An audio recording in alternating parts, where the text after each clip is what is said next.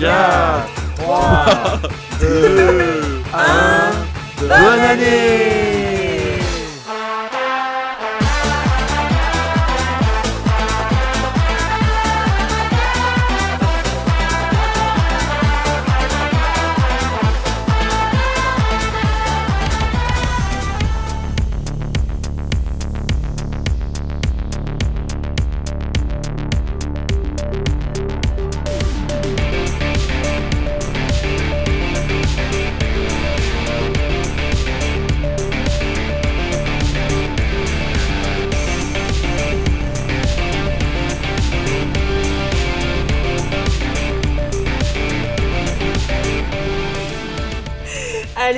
et bienvenue dans ce nouvel épisode de Bobincast un peu particulier puisque ce soir il sera question des films qui ont fait, qui ont construit, voire même qui ont modelé cette année 2022. Nous parlerons bien évidemment de nos flops ainsi que de nos tops de l'année.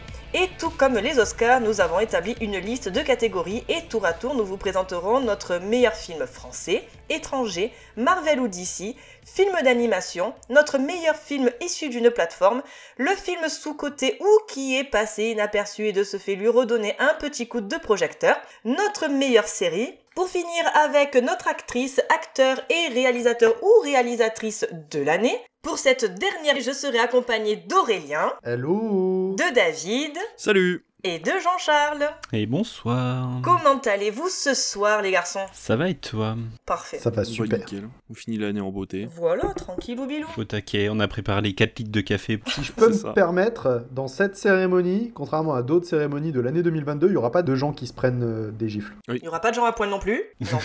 Ah mince Ah bah quoi? On n'est pas encore au bout du Bah, du, podcast. coup, hein. Ça j'annonce- vient que, que- ça vient seulement de commencer. du coup, je peux remettre mon short?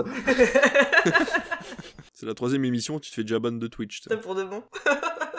Allez, c'est plein entrain et regonflé à bloc de foie gras que nous allons commencer avec notre première catégorie qui est les flops de l'année 2022.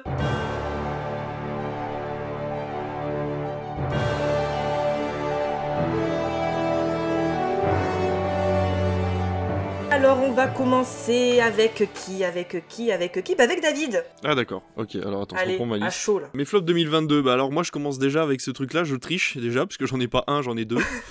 Le premier, bah ouais, non mais moi je suis comme ça, vous voyez, euh, voilà, quand j'aime pas un film je le dis, quand j'aime pas deux films je le dis aussi. Premier gros flop, c'est Moonfall. On va pas revenir dessus, c'est le dernier Roland Emmerich. Euh, moi, franchement, ça m'a vraiment gonflé de ouf. Le film est vraiment euh, irrespectueux de à tous les points de vue, que ce soit pour le spectateur ou pour autre. Le deuxième film, c'est pas vraiment, euh, enfin, c'est un flop, mais c'est pas parce que le film est nul, c'est vraiment parce qu'il m'a déçu. C'est Les Animaux Fantastiques 3 que j'ai vraiment pas apprécié parce que je trouve que le scénario, vraiment, euh, ils ont pas du tout travaillé ce truc-là. Les personnages, enfin, le fait que Johnny Depp soit plus là, ça, bouleverse un peu le truc. Il y a pas mal de gros gros défauts dans Les Animaux Fantastiques. Après, j'aime bien la licence, donc faut le voir quand même.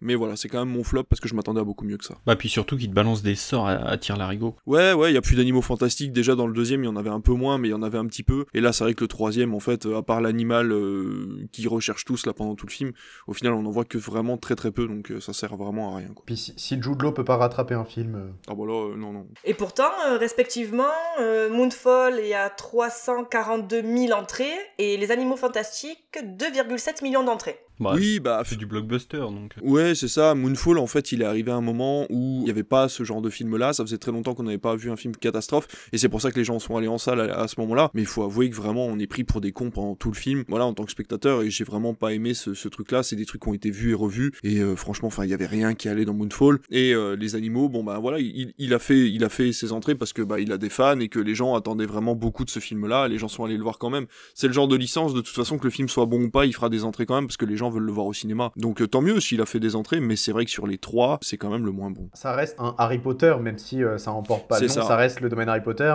On avait déjà vu les précédents qui se finissaient sur une histoire incomplète, donc forcément derrière, t'as t'as du public qui veut voir la suite, sachant que je crois qu'ils en ont prévu deux et que Warner est en train de remettre en question la possibilité de continuer cette saga. Il me semble que ça a été annulé. hein. Ouais, ils sont plutôt dans l'annulation là. Après, euh, bah, c'est comme le jeu vidéo qui va bientôt sortir là. Hogwarts Legacy. Hogwarts Legacy, euh, c'est pareil, je veux dire, même si le jeu se tape un 12 ou un 13 sur 20, ce qui est quand même une relativement bonne note pour un jeu vidéo, les gens vont l'acheter quand même, rien que pour le côté euh, Harry Potter mania, quoi. Bah, puis après, pour le jeu, c'est un peu différent parce que pour le coup, t'as, t'as la façon dont ils l'ont présenté, il y a quand même un open world, euh, il y a tout un système qui a été mis en place. Et pour un jeu Harry Potter, ça a été jamais vu. Mais c'est surtout que là, en fait, de ce que j'ai cru comprendre euh, d'après les infos, ils annulent du coup les animaux fantastiques, mais ils seraient en discussion pour reprendre la saga originale avec peut-être du coup euh, Daniel Radcliffe et, euh, et toute la bande quoi. Oh Avec la, pi- la pièce de théâtre ouais, qui, avait été, euh, qui avait été fait en bouquin pour l'adapter du coup. D'accord. Moi j'avais entendu parler d'une série sur HBO Max aussi. Bon bah voilà, après des projets il y en a plein. Mais ce que je veux dire c'est que les Animaux Fantastiques 3 annonçaient beaucoup dans la bande-annonce, comme Hogwarts Le- Legacy annonce beaucoup dans sa bande-annonce.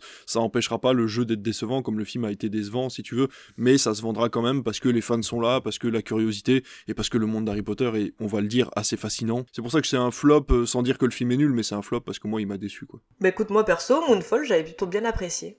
Alors j'aime, je suis fan des films catastrophes. Ouais, mais moi, Tiré par les cheveux, hein, ça, ça voulait rien dire. Le gars il meurt, tu sais pas comment. Tu Ouais. arrives d'un point A à un point B, tu sais même pas comment. Enfin bon, bref. Non, puis la gravité qui change en 4 minutes, enfin même pas ça. en 30 secondes. C'est ça. Mais c'est un film catastrophe, tu vois, c'était pas mal. Bah Ouais, c'est comme ouais, non, mais 2012, bien hein. Il y a tout le monde, ouah, 2012 machin. mais 2012 c'est une c'est un catastrophe. truc, euh, c'est un, c'est un fact. Mais bon, tu le vois, tu fais, ah quand même, hein. Si ça arrive, on est quand même dans la merde, hein. Non, mais ça restait des films dans les années 2000, ça restait des films qui étaient hyper impressionnants à voir au cinéma. Et puis scientifiquement, on va dire que la science n'était pas aussi accessible à l'époque. Et donc du coup, on pouvait encore se poser des questions. Et euh, 2012, ça surfait sur une vague justement entre le bug des années 2000 et le fameux calendrier Maya. Euh, C'est vrai que finalement, tout, donc c'était marrant. Là, euh, Moonfall arrive à un moment où les gens viennent de sortir d'une putain d'épidémie de Covid. Tout le monde a crevé. Et là, on te dit, eh, au fait, il y a une catastrophe naturelle. euh, Bah, du coup, la Lune, elle va s'écraser sur la Terre. T'es en mode, bah, non, les gars. Non, moi, je sors de deux ans j'étais enfermé chez moi parce que je voulais pas mourir. du coup, enfin, non, quoi. J'ai pas envie. Vous voulez pas me montrer un film où ils font des câlins et des bisous plutôt? Ouais, c'est ça. Non, mais c'est ça. Ils auraient sorti Bisounours le film, je te jure, ça aurait fait 10 millions d'entrées le machin. Je veux voir des gens qui sont proches les uns des autres. C'est ça. Collez-vous le film. La nouvelle comédie française de Philippe Lachaud. Ouais, Oh c'est là ça. là. Avec euh, Philippe Lachaud, Danny Mon Boone. Putain, quel, la quel enfer, quel enfer. Colle-moi si tu peux. Ça part en prod. Ah, je veux pas voir ce film. hein. Perso, je veux pas voir ce film. Ça dépend. Si, si- s'il est estampillé euh, Bobine Cast Film, moi je, je fonce. ah ouais, peut-être la première production Bobincast. Payé intégralement avec les t-shirts euh, bien wesh. Exactement. Et avec euh, la Marvel Jar. Marvel Jar. Ah oui, bien sûr. Bah écoute, moi aussi, j'en ai deux de flop. Ah bah tu vois. Alors, ça, je vais aller très vite. Du coup, le premier, c'est. C'est un demi-flop pour moi, parce que j'en attendais vraiment, on va dire, beaucoup. C'est euh, Cher Evan Hansen. Donc, c'est euh, d'après une comédie musicale de Steven Levinson. Et alors, l'histoire, c'est euh, donc ce, ce Evan Hansen qui, qui est lycéen et qui souffre de troubles d'anxiété sociale. Son thérapeute, donc, lui conseille de s'écrire une lettre pour l'aider à renforcer sa confiance. Et lorsqu'en fait, l'un de ses camarades de classe, Connor, se suicide, Evan, en fait, il va se retrouver dans ce bordel parce que ce fameux Connor lui a écrit son nom sur son plâtre. Et en fait, dans sa tentative mal avisée de réconforter en fait la famille en deuil, euh, Evan va prétendre qu'ils étaient meilleurs amis. C'est là que ça pêche. C'est à partir de ce postulat que moi j'ai eu du mal en fait à apprécier le film. J'ai été déçu. Alors pour le coup, j'adore les comédies musicales. On en avait parlé de son l'année dernière dans une catégorie. In the Heights, je crois, j'ai dû le dire à un moment donné. Oui, besoin, on a parlé, In the Heights, ça a été notre film d'adaptation pour tous les deux. Pour le coup, là, c'est c'est pas la mise en scène, parce qu'elle est vraiment super belle, ce sont ni les chansons qui sont magnifiquement interprétées, c'est vraiment le scénario, en fait. Le scénario, le, le, le, le fait que le personnage principal aille de plus en plus dans son mensonge, qui fait boule de neige, et à la fin, tu sens pas vraiment le personnage qui a évolué, dans le sens où, en fait, ce mensonge lui a permis d'aller mieux. Alors, deux heures et quart pour avoir ce final-là, ben franchement, j'étais déçu. Donc voilà, est-ce que ça a été mal écrit? Est-ce que ça a été mal amené? Franchement, j'ai pas su dire. Mais en tout cas, j'étais déçu pour le, rendu final et les deux heures passées en salle, quoi. Donc voilà. Mon deuxième flop, ça va être The Northman. Euh, je m'attendais vraiment, pareil, à un film dans le même délire que la série Viking, que j'ai adoré. Mais voilà, dans The Northman, il y, a- y a rien, il y a, y a rien, c'est plat, il y a rien d'épique. L'histoire d'amour, franchement, elle est éclatée. Euh, la mise en scène, elle est bateau. Et pourtant, tout sur le papier donnait envie. Franchement, les acteurs, tu vois Nicole Kidman, tu vois Alexander Sarsgaard, tu vois euh, Anya Taylor-Joy, tu vois Björk. Franchement, je me suis dit, mais oui, à la fin, tu as une espèce de, combat, on aurait dit que c'était euh, sur la planète Mustafar. C'était horrible. Enfin voilà, j'ai vu ça, et pareil, deux heures et quart, un enfer. Un réel enfer. Et respectivement, on est sur 4112 entrées pour Cher Evan Hansen. Et pour The Northman, on est sur 359 000 entrées. Donc voilà. Jean-Charles, quel a été ton flop, toi, de l'année? Eh ben, ça va être très rapide encore une fois, parce qu'il me semble qu'on l'avait traité dans l'émission Arthur Malédiction. En fait, le seul point positif du film, c'est que ça dure moins d'une heure et demie, donc c'est moins d'une heure et demie de souffrance. le postulat de base, en fait, c'est donc des fans d'Arthur et les Minimoys qui tous les ans se refont la trilogie pour l'anniversaire de quelqu'un. Partant de là déjà, de la science-fiction. Ouais, déjà, le postulat de base ça, est pas va logique. pas, ça va pas aller en s'arrangeant quoi. Et euh, non non, c'est très mauvais. Il y a des vannes beaucoup trop sexistes et tout. C'était censé être un film d'horreur, d'accord? Et moi qui n'aime pas les films d'horreur, je me suis quand même laissé tenter. C'était vraiment vraiment n'importe quoi. Il y a rien qui va du scénario jusque ouais jusqu'à la DA vraiment parce que euh, bah c'est nul en fait, il y a, rien qui va, les décisions qui sont prises sont incohérentes. Genre, tu vois, il y en a une qui se casse la gueule et qui peut plus marcher, et c'est elle qui doit aller prévenir les secours, alors qu'il y en a deux autres qui tiennent totalement la route et qui ne vont pas prévenir les secours. Enfin, tu vois, on en avait parlé avec euh, ce qui a été fait en amont du film. C'est Luc Besson qui a été allé voir une école de cinéma pour euh, demander un scénario, machin et tout aux élèves, et qui en fait aurait dit non, on prend rien, et en fait aurait gardé les scénarios pour remodeler tout ça, machin, pour. Enfin, un gros bordel. D'habitude, on vous dit. Euh, allez vous faire votre propre avis, mais là, même pas. N'essayez pas. La souffrance, c'est mal. Ça dépend dans quel contexte. Bah, si c'est pas avec Christian Grey, ça n'a pas d'intérêt. Non, même pas, tu vois. Tu parles beaucoup trop de 50 nuances degrés dans ce podcast, hein, je, te- je tiens à te le dire. hein. Je vois pas de quoi tu parles. J'aime bien souffrir. D'accord. ok, j'accepte. Non, mais j'accepte, c'est une, c'est une bonne raison. J'accepte. Et toi, Aurélien, du coup, c'est quoi ton flop de l'année? Moi, j'ai eu une énorme hésitation. Vu que vous en avez pris deux, j'aurais pu en prendre deux, mais j'ai choisi d'en prendre qu'un. J'ai choisi Le secret de la cité perdue. Oh, T'en avais parlé pendant un podcast, j'ai eu la chance de le rattraper. C'est long, hein? Il se passe pas grand chose. C'est chiant même. En fait, je pense que le truc, c'est que j'avais vu euh, Bullet Train euh, avant et je me suis dit, tiens, c'est fou, il y a trois acteurs. ah Tu sais, oui. ils ont dû faire copain-copain, ils ont dû vouloir faire un truc et je me suis dit, il doit y Bah avoir un humour un peu similaire. Et j'y suis allé et en fait, j'ai trouvé ça chiant. J'ai trouvé qu'il y avait pas vraiment d'idée dans la réalisation et juste le, le côté, euh, du coup, Sandra Bullock qui est écrivaine et qui veut écrire son truc et euh, qui est en galère et du coup, il y a Channing Tatum en plus, sa relation qui. Genre vraiment, je me suis dit, qu'est-ce que tu fais, où tu vas? Et à la moitié du film, je me suis dit, c'est quand que tu commences? Parce qu'il se passe presque rien et la seule scène que j'ai appréciée, pour le coup, c'est la scène avec Brad Pitt. Ah, j'en étais tellement sûre. Bah oui, mais tout le monde, tout le monde pense pareil. On en a reparlé avec un ami là, il y a pas longtemps. Et la scène avec Brad Pitt, par contre, les 15 minutes avec Brad Pitt sont absolument délectables. C'est très très très drôle. Après, il faut savoir que le film là a été financé par Sandra Bullock sur un scénario qui était déjà euh, un peu bancal, mais qu'elle tenait absolument à financer pour je ne sais plus quelle raison. Et donc en fait, euh, déjà le, le projet était beaucoup moins stable que Bullet Train, qui lui a été produit à l'inverse par Brad Pitt, il me semble. Donc euh, voilà, on est sur deux, euh, deux salles, deux ambiances. Moi, je l'aurais pas mis dans les flops parce que je me suis plus ennuyé qu'autre chose. Mais c'est vrai que par contre, c'est à la fin où tu dis ah oui, c'est vrai, il y a un trésor. Et ils arrivent devant le trésor, tu fais ah, mais non, tout ça pour ça quoi. Oh, flemme. Sans déconner les mecs, enfin, met- mettez-nous au moins un trésor là. Depuis tout à l'heure, on attend des trucs, il se passe rien, et puis là, votre trésor, c'est ça. Tu fais bon non, euh, du coup merde. Bah en fait Chier. moi le, je l'ai mis dans les flops parce que si tu veux euh, j'avais eu envie d'aller le voir. Ça fait longtemps que j'ai pas vu Sandra Bullock dans un film et je me suis dit tiens ça a l'air marrant j'ai envie de me de rigoler. Donc quand je l'ai rattrapé enfin je peux me mettre devant et la déception quoi je, genre, je suis sorti du film avec vraiment ce sentiment de déception. En fait j'avais juste plus envie de revoir un film comme ça pendant longtemps. En fait ça m'a rappelé un vieux film Netflix que j'avais vu et je me suis dit oh encore. Ça m'a rappelé Red Notice pour dire. Ah oui, d'accord. Oh, mais quel enfer. Ce qui aurait pu rattraper le film, c'est à la limite quelques scènes euh, où un, personnage secondaire euh, interprété par McCarthy. Enfin, moi je la trouve très très drôle et c'est vrai qu'elle aurait pu, tu vois, élever ne serait-ce qu'un tout petit peu le niveau euh, au niveau des blagues et ça aurait peut-être pu rattraper un peu le truc. Mais là, c'est vrai que Mm. tu sens que même Channing Tatum il est là, mais tu sais, bon. Mais sinon j'hésitais avec euh, Mort sur le Nil mais j'avais pas envie d'en parler. On en a assez parlé, je pense. Allez, on va passer à notre deuxième catégorie qui est les films français.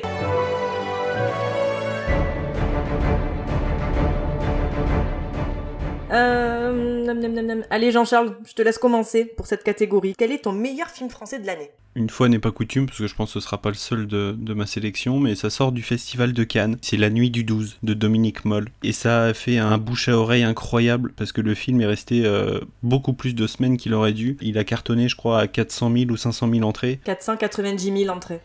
Ouais, tu vois, et ce genre de film pour ce, enfin, pour réal-là et surtout pour cette maison de production-là, ce total d'entrée est, est, assez impressionnant. Et vraiment, le film est incroyable. On vous dit dès le départ que, en fait, ça va suivre une enquête et que cette enquête n'a jamais été résolue. Donc voilà, ça c'est le postulat de base. Il faudra pas s'attendre à avoir des réponses dans le film. C'est dit dans les premières secondes que vous n'aurez pas de réponse à cette enquête. Et donc, en fait, c'est tout simplement un féminicide où, en fait, voilà, une femme a été brûlée vive. Et de là ensuite, c'est toute une enquête qui va débuter et cette enquête va perturber totalement les enquêteurs et va prendre au trip particulièrement un, enquêteur qui va dépérir de, de, ne pas trouver, de, pas, de ne pas résoudre cette enquête. Grenoble est, incroyablement bien filmé, le film est magnifique, il y a des plans où en fait euh, l'enquêteur principal joué par Bastien Bouillon, en fait il fait des tours en vélo, euh, je sais pas comment ça s'appelle en fait, c'est une sorte de boucle en fait comme les en NASCAR. En NASCAR c'est euh, les voitures tournent autour d'un d'un circuit. Et là, c'est pareil, mais euh, sur un vélo. Et ces scènes-là sont magnifiques. Euh, voilà, pour moi, c'est vraiment un vrai chef-d'œuvre. Il m'a remis une claque, euh, t'en ressors vraiment bouleversé. Pour moi, c'est La Nuit du 12 de Dominique Moll à voir à rattraper. Et toi Aurélien? Moi je vais pas parler longtemps, je vais parler de Novembre. Novembre, on en a parlé il y a quelques mois. Le film français qui a fait pas mal de bruit récemment, je crois, parce que justement ça mentionne une histoire de notre pays qui est pas si vieille, donc les attentats. C'était vraiment hyper poignant, c'était très prenant, et vraiment il m'a marqué. Quand j'ai vu la catégorie film français, c'est le premier qui m'est venu en tête. J'ai pas eu d'hésitation. En fait c'est parlant pour avoir connu la période des attentats, tout ça, et pour découvrir un peu ce qui s'est passé après. Ça, ça nous touche en fait, peu importe qui on est.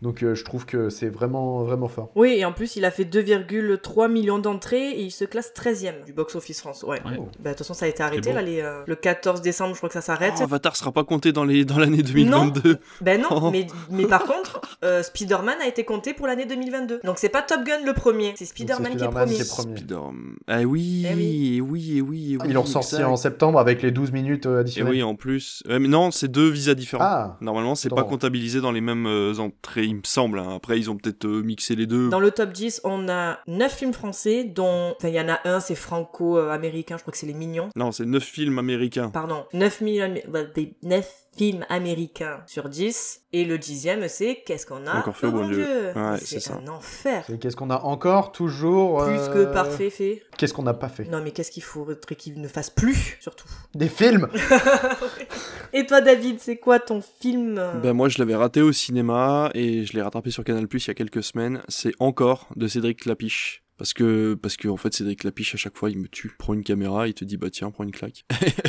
et en fait, euh, je sais pas, pourtant c'est hyper simple ce qu'il fait. hein. je veux dire, L'Auberge espagnole, Les Poupées russes et euh, Casse-tête chinois, c'était des films qui, sont très simples et qui pourtant, la relation entre les personnages, les dialogues, la façon dont il pose sa caméra, euh, là, dans Encore, il a une façon d'exprimer les corps et de, les voir se bouger et c'est cette élasticité dans les, dans, les, dans les personnages, les acteurs. Vraiment, j'ai été mais subjugué. Faut savoir que ma sœur a fait de la danse pendant des années et des années j'étais trimballé euh, en permanence des spectacles et tout ça. Elle a même été au stade de l'opéra de Charleroi en Belgique euh, pendant un temps. Donc euh, voilà, c'était hyper impressionnant de voir ça et donc en fait maintenant j'ai une, vraiment une sympathie pour les films où il y a de la danse dedans et là pour encore c'est vraiment très très bien fait. Et puis cette reconstitution elle de sa part qui arrive à remonter un peu de la pente sans forcément y voir de la danse mais voilà ben par chance elle peut recommencer à danser. Vraiment c'est un très très beau film sur le travail sur soi-même, sur qu'est-ce qu'on fait une fois qu'on peut plus faire le métier, la passion qu'on aime, est-ce que est-ce que le passion et, la tra- et le travail c'est la même chose? Voilà la relation avec les gens, qu'est-ce que ça change? Enfin c'est énormément de questions, énormément de réponses et un très très beau film. Émotionnellement, il est, il est très très joli Ouais. comme, euh, comme film. Ouais, ouais. Et euh, c'est un des rares films, parce que c'est vrai que c'est pas une personnalité que j'aime beaucoup, mais c'est Muriel Robin. Oh, elle est magnifique. Et je trouve que vraiment dans le film, elle a un rôle incroyable et elle est très très bien dans le film. ça. Mais Muriel Robin m'a vraiment ému aux larmes. J'ai vraiment chialé devant une tirade de Muriel Robin. Tout le monde est à sa place dans ce film-là. C'est vraiment très très joli. Carrément. Il a fait 1,3 million d'entrées. Bah, il, est- il les mérite. Oui, vraiment, il les mérite. ouais. Ouais, carrément. C'est plutôt Mm. pas mal. Allez, on va passer à une autre catégorie qui est les films étrangers.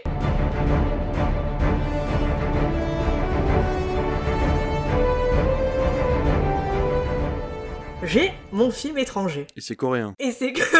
Où ça? On se demande bien où c'est que t'es allé chercher ça. Oh là là C'est bizarre, hein drop de mic. Non, drop pas le mic, euh, ça coûte cher. Euh, non, non, ouais, oui, j'avoue, surtout celui-là. Ouais. Ou sur un matelas au pire. ouais, voilà, ouais, c'est ça. Je vais vous parler de Les Bonnes Étoiles. Ah, je l'ai pas vu encore. Oui. Koreeda. Oui. Eh ben non, il est pas coréen, Koreeda c'est japonais. Ah, mais le film est peut-être encore tourné en Corée. Le film est coréen, mais le réalisateur est. euh, ça veut, ça veut dire beaucoup de choses. hein. Ce film euh, a énormément de. Enfin, vas-y, vas-y. Donc j'ai pas encore de box-office forcément puisqu'il est sorti récemment. Encore une fois, voilà, Koreedra, il centre une nouvelle fois son, son film sur la famille, la recomposition. Alors c'est sensible, c'est intimiste. Le discours évolue entre abandonner son enfant et le confier à une institution. Parce qu'il faut savoir que de base, en fait, l'histoire c'est une jeune femme qui abandonne son bébé dans une boîte à bébé d'une église et euh, il est récupéré illégalement par deux hommes qui sont en fait des- bien décidés à lui trouver une nouvelle famille. Le destin en fait de ces gens qui rencontrent cet enfant va en fait va profondément changer, c'est-à-dire qu'on a ces deux gars, on a la mère de l'enfant qui est abandonné, on a les deux, deux fliquettes qui sont euh, en train de, de, de les, de les suivre parce qu'ils veulent les prendre sur le fait. Chacun des personnages en fait euh, évoluant autour de ce bébé aura son propre avis entre la mère pensant prendre la bonne décision pour l'épanouissement de son enfant, un autre qui lui-même a été abandonné plus jeune aura une autre vision, ainsi que les deux petites fliquettes, quoi. Alors, même si dans les faits, on a techniquement affaire à du trafic d'enfants, hein, c'est clairement ça, euh, en fait, le regard bienveillant du réalisateur y insère en fait des émotions avec délicatesse tout en prenant son temps. Nous sommes en fait gagnés par l'indulgence envers ces deux hommes fragiles qui nous livrent tout du long en fait leur douleur de leur passé et de leur présent et qui cherchent tout simplement ben, qu'à faire au mieux pour l'avenir de ce bébé parce qu'il faut savoir que ces deux gars en fait sont en relation avec des orphelinats savent ce que c'est que des enfants qui sont dans un orphelinat même s'ils sont bien traités même s'ils sont entre on va dire entre guillemets épanouis mais pas comme ils devraient être au sein d'une famille. Mais euh, voilà côté casting on retrouve Song Kang Ho qu'on a vu dans Parasite et dans Memories of Murder. On a Donna B J'adore cette actrice qu'on a vu dans Sense8 ou Cloud Atlas et on a euh, Kang Dong Won qu'on a vu dans Peninsula. Voilà, si vous arrivez à remettre les, visages sur ces noms. Mais voilà, franchement, ça a été, moi, le, film, je suis restée... euh, Franchement, les deux heures, ben, je vais... un peu plus de deux heures, deux heures dix, ben, je les ai pas vus passer, quoi. Mais Koreeda, de toute façon, c'est un réalisateur qui est absolument impeccable dans sa filmo. Tous ses films sont hyper good vibes. Et si vous les avez pas vus, alors je fais un peu de pub, euh, vous avez euh, toutes, enfin pas tous, mais vous avez une sélection de films de Koreeda sur Filmo TV en ce moment. Et si vous n'avez pas envie de vous payer une nouvelle, un nouvel abonnement en plus, il y a deux mois gratuits avec le code d'un podcast dont je ne citerai pas le nom. Donc euh, je vous laisse fouiller dans les podcasts cinéma et euh, il y a un code euh, qui vous permettra d'avoir deux mois gratuits pour Filmo TV, ce que j'ai fait et euh, ça m'a permis de voir des films qui sont dispo sur aucune autre plateforme. Vraiment, j'ai regardé la sélection des films sur Filmo, euh, vous les verrez pas ailleurs, donc euh, si ça peut vous intéresser de, de découvrir Koreeda, ben c'est dispo sur Filmo TV. Bah du coup, David, c'est quoi, toi, ton film étranger de l'année? Eh bien moi j'ai tenu parce que des films américains, des films anglais, on en a vu plein, puis en plus on a une sélection films anglais, films américains, donc j'ai décidé d'aller essayer de, de, de voir ailleurs que sur des films anglophones, et j'ai trouvé mon, mon film euh, de l'année, et assez facilement en plus, puisqu'il s'agit de En décalage, un film qui a dû faire zéro entrée à peu près, ou zéro et demi. 11 000. Ah, 11 000, oh ça va, c'est gentil. Donc voilà, En décalage, c'est un film espagnol sur une femme qui euh, s'occupe de faire du montage son pour une boîte de prod et qui se rend compte en fait qu'elle commence à vivre en décalage du son réel. C'est-à-dire qu'en fait, enfin, elle va faire un geste, elle va se taper dans les mains et le son n'arrivera que quelques secondes plus tard à son cerveau. Donc elle est obligée de vivre en décalage avec le monde puisqu'elle n'entend le son que bien plus tard. De là va en découler en fait une histoire à peu près fantastique en fait, puisqu'elle se rend compte qu'elle arrive à entendre des sons d'endroits où elle n'était pas. C'est-à-dire que par exemple, dans un restaurant, elle s'assoit à une table où des personnes sont parties par exemple deux minutes avant elle, elle va s'asseoir et elle va entendre la conversation des gens. Donc elle n'est pas liée au son qu'elle entend, elle est juste liée au lieu dans lequel elle est, mais avec deux, trois minutes, une demi-heure, une heure de décalage, parfois une journée de décalage entre le son qu'elle entend et euh, ce qui se passe vraiment dans la vraie vie. Donc euh, voilà, le film est vraiment ouf parce que ça permet de remettre euh, plein de choses à plat dans sa relation qu'elle a avec les autres, sa, sa vie à elle, sa vie perso, les liens qu'elle a avec ses ancêtres aussi. Il y a un grand, grand travail là-dessus. D'ailleurs, c'est à peu près les mêmes thématiques dans euh, Les Démons d'Argile, dont je vous avais parlé, qui était un petit film d'animation sympa, qui était espagnol aussi. Donc, euh, est-ce que c'est la mode en ce moment dans les films espagnols de faire parler de la famille? Mais voilà, en tout cas, en décalage, euh, je sais pas où vous pouvez le trouver. Je sais pas quand est-ce qu'il sera dispo en version physique ou sur les plateformes. Mais en tout cas, j'avais été vraiment très, très, très surpris de ce film et de sa réalisation. Et voilà, si un jour vous le croisez quelque part, bah, regardez-le. Parce que je pense que vous aurez jamais deux fois cette expérience-là. Parce qu'il faut bien comprendre qu'à un moment dans le film, vous avez cet effet un peu Divix qu'on avait dans les années 2000 où le son se décalait au fur et à mesure du film, vous savez ça, cet effet-là qui était hyper désagréable, et ben là vous l'avez dans le film et c'est ça fait partie du scénario. Donc euh, c'est vraiment un moment très très bizarre à vivre en salle et je vous le conseille vraiment parce que ben je suis toujours accro euh, à ces, à ces, à ces expériences originales euh, de cinéma. Peu n'importe quoi, on te fait croire que c'était dans le scénario, mais non en fait c'est le mixeur son qui connaît pas son boulot. C'est ça. Et du coup après le réalisateur s'est dit ouais bah frérot attends je vais changer un peu le scénario, ça va passer tranquille. C'est ça. C'est un effet de style. C'est trop ça. Non mais exactement, je suis sûr que c'est ça en fait. On a un petit budget, on peut pas refaire tout le film, bon bah tant pis, on se change le scénario. Il a refait tout le montage le mec et puis voilà. Et toi Jean-Charles, c'est quoi ton film étranger de l'année? Ça sort encore du festival de Cannes. C'est Layla's Brothers, oh. Layla et ses frères de Saïd Roustaï. Cet accent. Ouais, j'ai travaillé. On sent bien la patate chaude. Et donc euh, voilà, Leila et ses frères euh, de Saïd Roustaé, réalisateur euh, iranien, qui avait fait La Loi de Téhéran en 2019, je crois, qui était une pépite. Et là, il revient avec une autre L'année dernière, c'était mon film étranger l'année dernière. c'est vrai, l'année dernière. 2021, ouais. Et donc voilà, Leila et ses frères qui racontent en fait l'histoire d'une famille iranienne. En fait, les frères vont vouloir se lancer dans un projet d'une nouvelle entreprise, tu vois. Il va leur manquer de l'argent. Ce qu'il leur faut pour compléter cet argent, c'est le père qui l'a.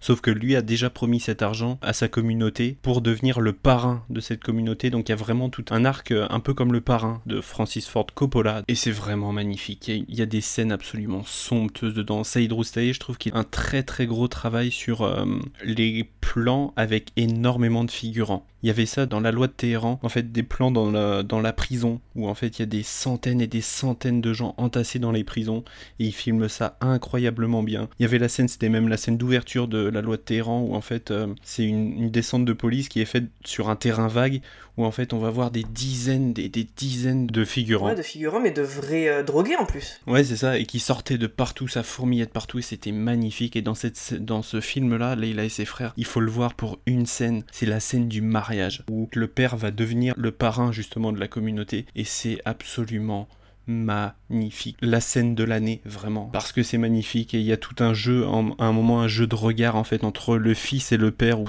c'est bouleversant. Et toi, Aurélien, c'est quoi ton film euh, étranger de l'année? Alors, pour euh, changer, mon film étranger de l'année, c'est un film d'animation japonaise. non, c'est pas vrai. C'est fou ça. Moi, je vais vous parler de Bubble. Oh. C'est sur Netflix. C'est l'histoire de euh, Tokyo qui est un peu coupé du monde. On suit un, enfin des, oui, un groupe de jeunes ados fans de parcours. Et un jour, euh, un des adolescents, donc le personnage principal, en voulant faire une figure un peu risquée, il va rencontrer une jeune, euh, une jeune fille qui est dotée de pouvoirs un peu particuliers. Je vais être parfaitement honnête, le scénario n'est absolument pas marquant.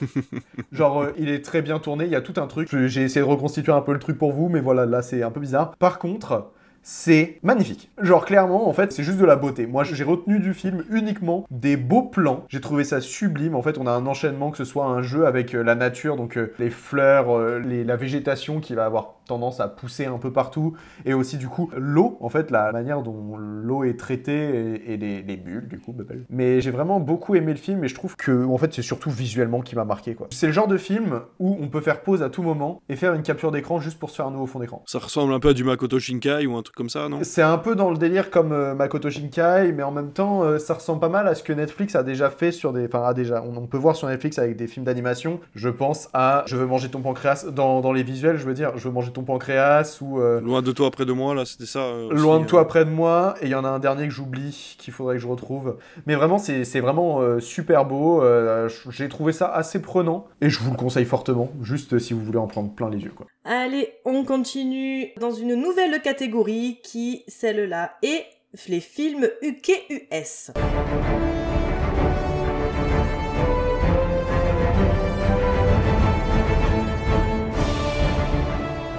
Jean-Charles, je te laisse commencer. Eh ben, bisous Thibaut, c'est euh, Top Gun Maverick. Voilà, je sais que euh, on en avait discuté un peu, il a détesté Top Gun Maverick, mais clairement ça fait partie du top de l'année, évidemment. Parce que Tom Cruise, déjà, voilà, il nous a proposé des, des scènes d'action incroyables, vraiment, qui ont été filmées... euh, Surfait. Tom Cruise, quoi. Oui, ouais.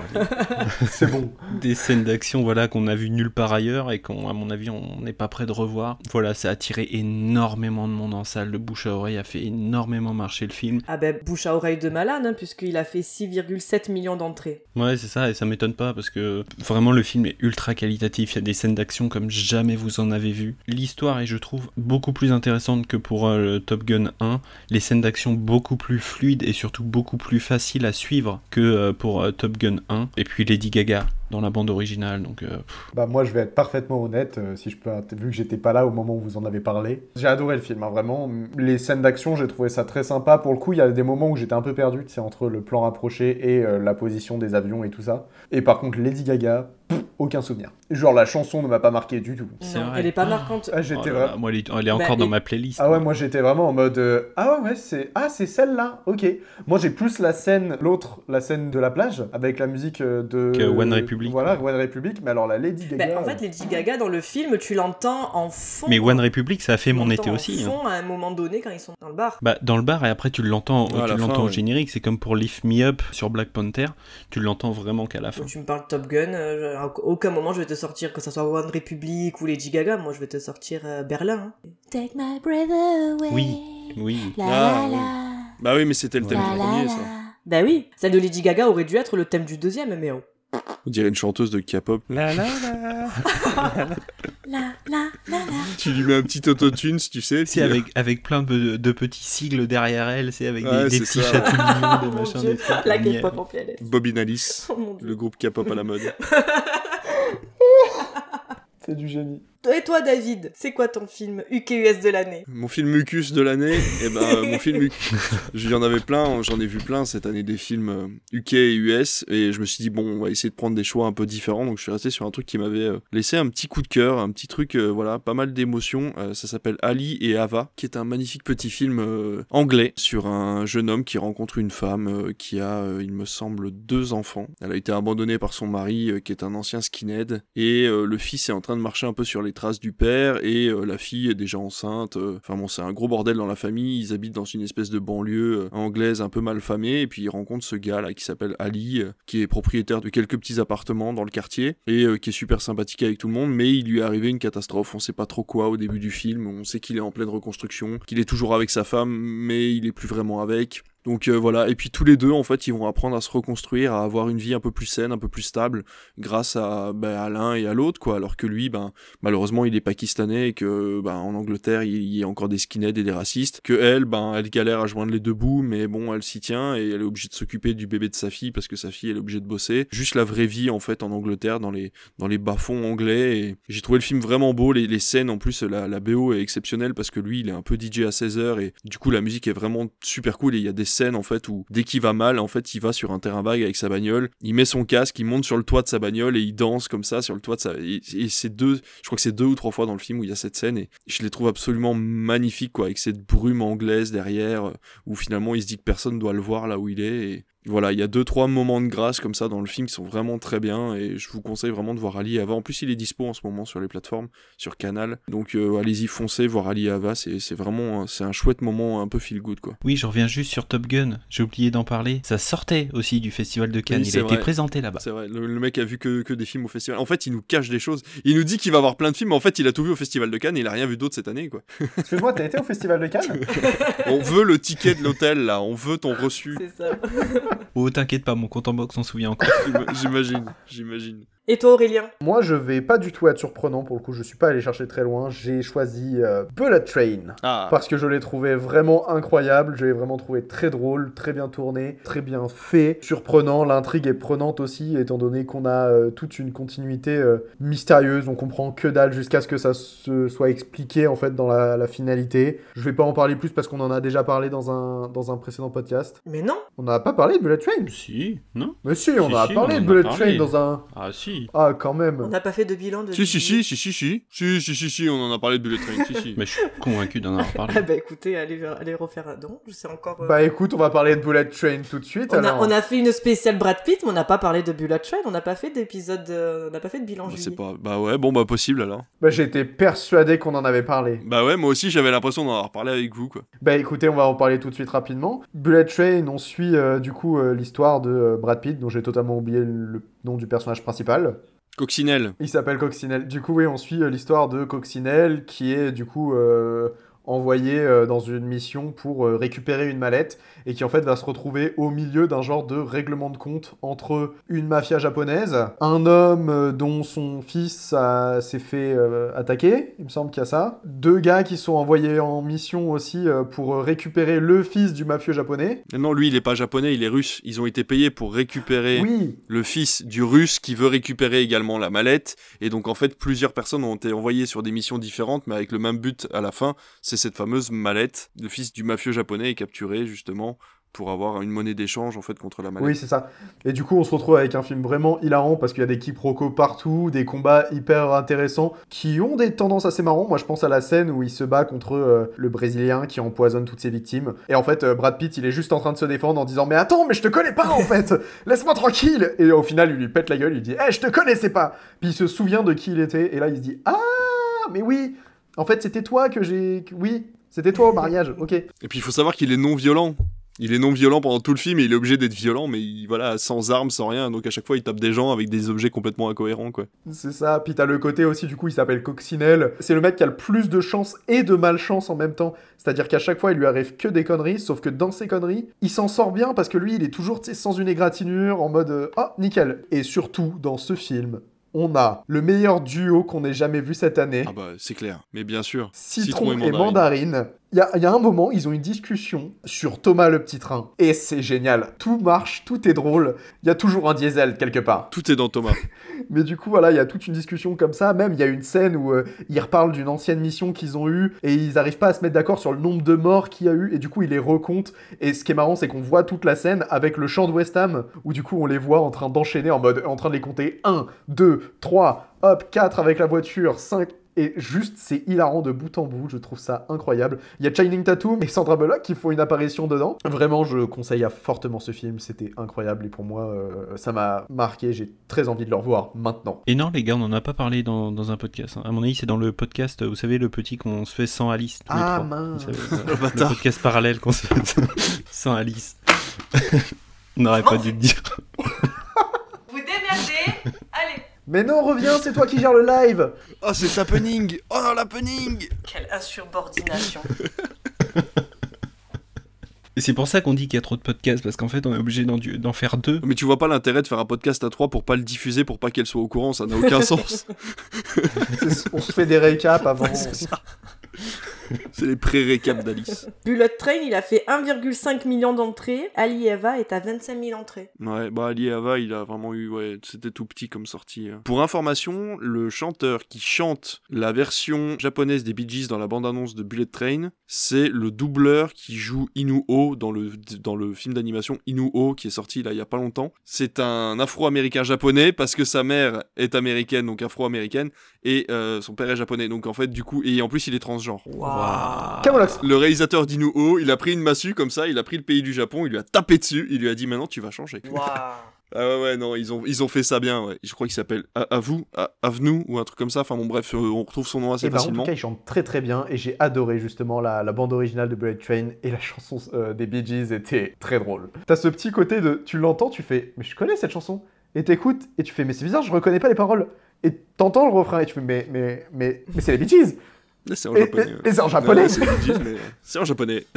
Au début, je croyais que c'était les Bee Gees qui avaient repris, parce que ça se faisait beaucoup dans les années 70, qui avaient repris leur chanson pour la chanter en japonais. Mais non, non, ça a été repris par un artiste euh, complètement indépendant, quoi. Moi, mon film euh, Ucus de l'année, c'est Don't Worry Darling. Ah, je savais bien que quelqu'un l'aurait dans son classement. Voilà, premier film euh, écrit et réalisé par Oliver Wilde. Pourquoi je l'aime? Bah déjà pour les refs un peu disséminés entre Matrix, les clins d'œil au film de Darren Aronofsky. Surprise également pour la vraie première prestation de Harry Styles. On n'en parlera jamais assez, mais cette année Harry Styles Voilà, magnifique. Surtout qu'il l'a repris un peu au pied levé, ce, ce rôle, qui à la base euh, devait être joué par euh, Shia LaBeouf. Enfin voilà, un film euh, féministe, bon, avec de gros sabots, mais qui tient, euh, qui tient la route dans ses propos et dans son développement d'idées. Voilà, avec euh, 346 000 entrées. Ah, c'est pas si mal. Oh, c'est plutôt pas mal. Ouais, hein. c'est pas si mal. Allez, on continue avec une nouvelle catégorie qui est film sous-coté ou passé inaperçu.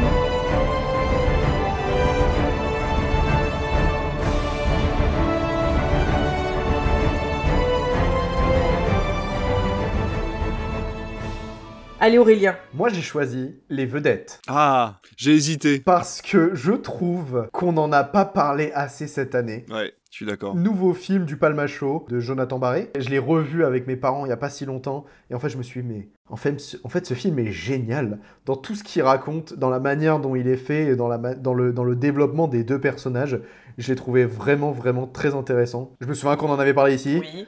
Cette fois, Oui, cette fois-ci, vraiment. on en a parlé ici. Oui. Cette fois-ci, c'est bon. Cool Je parle de films tout le temps avec plein de gens, du coup, je sais plus. Mais du coup, ouais, je me souviens qu'on en avait parlé ici. euh, Attends, il a pas le même contrat que nous Parce que nous, on a un contrat, on n'a pas le droit de parler de cinéma avec d'autres personnes. hein. C'est quoi cette histoire? Alice, je veux retravailler le contrat. Eh oh, c'est quoi ça? Qu'est-ce que c'est que cette histoire? Comment ça, il a le droit de parler de cinéma avec d'autres Mais personnes? je sais pas, je n'étais pas au courant. Aurélien, Non, c'est pas, c'est pas moi en fait, c'est, ça, va, ça va finir avec la RH, ça. c'est, c'est, c'est, c'est, c'est Hugo, il m'a dit. D'accord. Ouais, bon. du ouais, coup, je vous invite à revoir les vedettes euh, si jamais c'est toujours très drôle. Et surtout, un jour, je serai chanteur. Mais oui Je l'écoute, je l'écoute encore. Évidemment Moi aussi. Playlist à vie, ça. Elle est dans ma Ah bah playlist. oui, mais c'est sûr. pile pile. poil Et il a fait 351 000 entrées. Il méritait plus, mais c'est Ça pas mal. va, ouais, de ouf. Mais hâte de voir son prochain film à Jonathan Barré, c'est avec Laure Calamy, Ouais, ça a ouais, l'air, euh, ça a l'air pas mal, ouais, effectivement. C'est 2023 Ouais, d'ailleurs. début, là, euh, janvier ou février, là, ça sort. Jean-Charles Une fois n'est pas coutume, euh, c'est un film qui a été présenté au Festival de Cannes de, Ah, de cette année. bon. Ça va, on a compris que t'étais allé à Ça Cannes. va, on sait que tu allais à ton festival de Cannes, là. Qu'est-ce Oh que là. tu me dis là Comment ça, t'es allé à Cannes? On n'était pas au courant. Et voilà, c'est Fumé fait tousser que j'ai vu une fois là-bas et que j'ai et que j'ai revu euh, la semaine dernière. Dernier film de Quentin Dupieux, incroyable, génial, magnifique, somptueux. Voilà, si vous connaissez pas Quentin Dupieux, euh, faites attention, euh, c'est complètement déjanté. Il faut être préparé pour aller voir le film parce que il y a quelques scènes gore, mais sinon c'est hilarant. Vraiment, il y a des scènes, t'es mort de rire vraiment pendant une bonne partie du film. C'est complètement déjanté. Il faut mettre son cerveau vraiment dans l'acceptation de ce que vous allez voir et ne pas essayer de comprendre. Et c'est ça le cinéma de Quentin Dupieux. Et une fois que vous avez compris ça, vraiment tous ces films sont des pépites. Voilà, Fumer fait tousser. Il fait un démarrage assez Il fait un moyen. tabac. Badoum Et tu sais, c'est quoi le pire de cette vanne? C'est que je suis sûr que t'attends de la faire déjà depuis une minute. Non, non, c'est quand, non, c'est quand tu m'as, quand tu viens de dire, elle, il, fait, et ça m'a, ça m'a fait tabac, et du coup, c'est vraiment apparu là, genre, tac, illumination, tu vois. Je suis vraiment désolé, c'est vraiment sorti tout seul. là. Je pouvais pas l'empêcher de sortir celle-là. Putain, je vais perdre un poumon. Et donc voilà, Fumer fait tousser de Quentin Dupieux. Et toi, David, c'est quoi ton film sous-côté Bah moi j'ai encore triché, Euh, j'en ai deux mais ça va aller vite. Le premier sous-côté c'est Un Monde que je trouve euh, voilà, je trouve qu'il a pas fait assez d'entrée, je trouve que c'est un c'est un film éducatif, c'est un film qui devrait être présenté obligatoirement à toutes les écoles. Film belge sur une histoire l'histoire d'une petite euh, fille qui rentre à l'école et qui voit qu'en fait son grand frère se fait bully depuis des années et en fait tu vois sa vision à elle, c'est pas qu'elle réagit ou qu'elle réagit pas, c'est que t'as une vision d'enfant sur euh, bah, comment ça réagit un gamin quand ça voit que son grand frère ou son sa grande sœur, son petit frère, sa petite sœur se fait euh, taper dessus à l'école, comment interviennent les, grands, comment interviennent les enfants, qu'est-ce qui se passe à l'intérieur de ta tête. Sauf que tout ça dans un monde c'est présenté que dans l'école, c'est-à-dire qu'on ne sort jamais de la cour d'école. Dès qu'elle sort de la cour d'école, on passe à la journée d'après. Pas les quasiment pas les parents. En fait, tout est filmé à hauteur d'enfant. On voit que les jambes des grands, à part si les grands viennent se mettre à la hauteur des petits. Donc euh, voilà, il y a vraiment vraiment une une envie de cinéma dans ce film-là qui dure euh, à peine 1h10, hein, je crois. hein. Crois- C'est ça. Hein Oui, 70 minutes. ouais. Voilà, c'est ça. Il, il dure vraiment 1h10, c'est très court, mais en même temps, il y a tellement d'émotions qui passent que voilà. Et le deuxième film, c'est euh, 3000 ans à t'attendre. George Miller, qui a fait Mad Max Fury Road, et là, il a fait 3000 ans à t'attendre, qui est un film euh, Qui est passé à Cannes.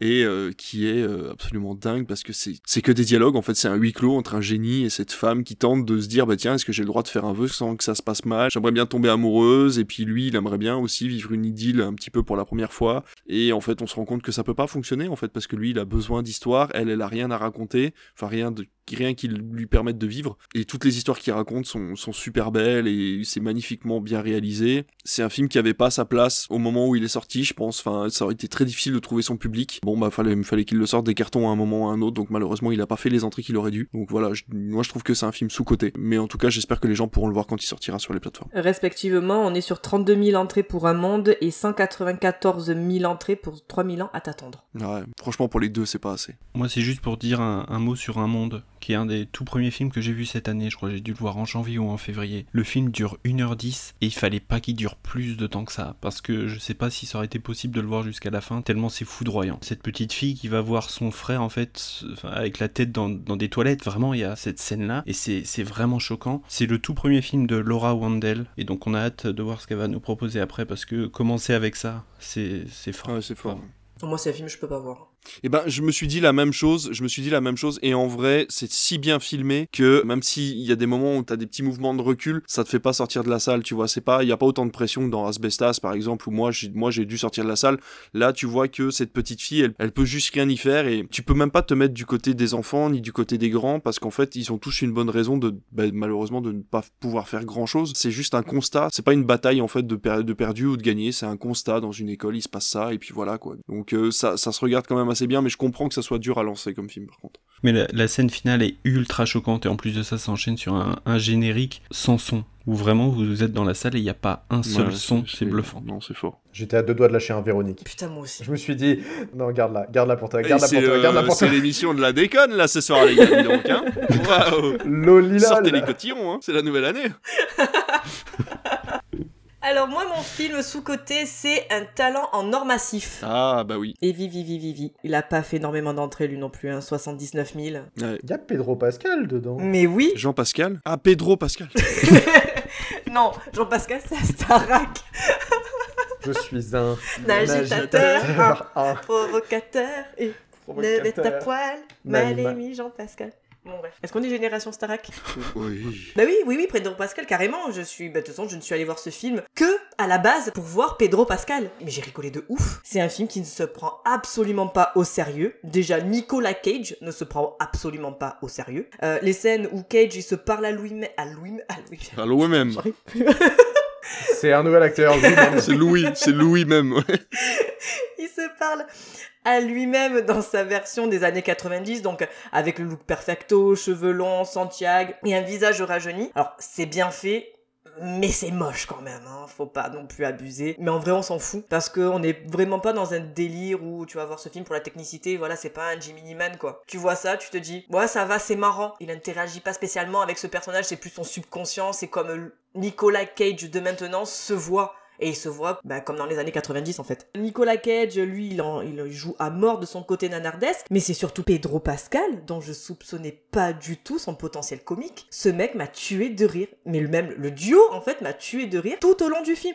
Il y a une scène où ils sont tous les deux défoncés. Perso, j'ai perdu un poumon. Tu les vois, ils se font courser par un gang. Ils veulent passer au-dessus d'un mur et t'as Pedro Pascal qui arrive pas à soulever Nicolas Cage et qui dit non, vas-y, va-t'en et tout, c'est pas grave, laisse-moi là. Et Pedro Pascal qui lui dit mais je vais venir trop chercher, t'inquiète, je suis là pour toi et tout. Et en fait, il fait juste le tour. C'était un petit muret. Tu vois que c'est un tout petit muret. Et en fait, il a fait le tour, quoi. Et tu vois cette scène. Et je suis en mode, mais non. C'est hilarant. Et c'est vraiment dommage que ce film ait, pas fait plus d'entrées, quoi. Mais bon, voilà, Nicolas Cage, est-ce qu'il fait encore euh, venir les gens en salle? Bah, Pas spécialement. Pedro Pascal, bah, si tu l'as aimé euh, dans euh, Game of Thrones et que tu as un petit attachement pour ce- cet acteur, bah tu vas le voir. Voilà, c'était mon film sous-côté de l'année. On continue avec la prochaine catégorie qui est le film d'animation.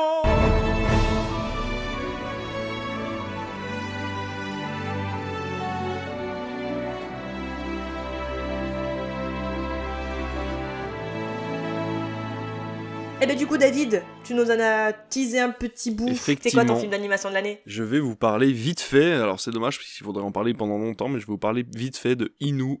Alors Inuo, ça doit être un film qui a vraiment pas fait beaucoup d'entrées parce qu'il a eu très très peu de copies distribuées en salle et en plus de ça, il fait partie d'un département de recherche en France. Enfin bon, c'est un peu particulier. Mais en gros, c'est l'histoire du Japon médiéval. Donc c'est fait par euh, Science Saru, qui est un studio qui a fait quelques épisodes de Star Wars Vision pour ceux qui veulent euh, voilà faire quelques recherches. Inuo, donc ça se passe dans un Japon un peu médiéval et euh, un petit peu mystique. Le Japon est en guerre euh, selon des territoires, il n'y a pas encore un seul euh, empereur pour gérer le Japon, et il recherche des objets magiques pour régner sur le Japon. Un gamin est envoyé en mer pour aller chercher un objet magique qui a sombré en fait dans l'eau après une bataille entre, entre deux régions. Malheureusement, en récupérant cet objet, son père meurt, lui devient aveugle et sa mère meurt de folie après avoir perdu son mari et vu son fils devenir aveugle. Donc il devient joueur de biwa, qui est une espèce de vieille guitare japonaise. Il devient moine du coup et il commence à conter des histoires avec sa guitare. Et il rencontre Inuo, qui est un enfant né d'une malédiction et du coup il a un espèce de corps complètement difforme. Il a un bras beaucoup plus long que l'autre, euh, il a qu'un seul pied, il a le visage complètement tordu, il est obligé de se cacher derrière un masque. Et en fait tous les deux ils vont se rendre compte que Inuo en fait il entend les voix des anciens soldats des guerres passées et que plus il chante pour eux, plus il danse pour eux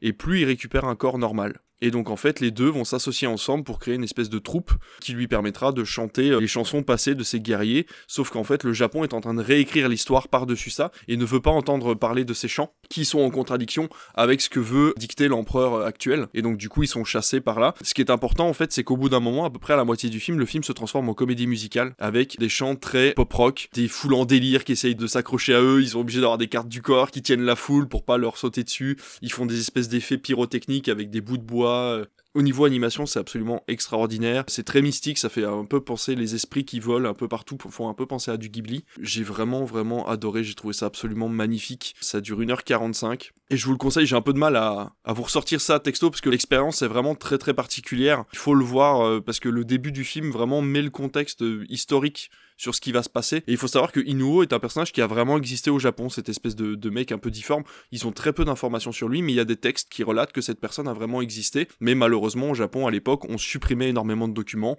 on brûlait beaucoup de choses qu'on ne voulait pas culturellement, on voulait pas que ça se sache. Et donc, du coup, il y a beaucoup de choses qui ont été brûlées. Et donc, ces deux personnages-là, qui apparemment ont vraiment existé au Japon, ont été complètement supprimés des livres d'histoire.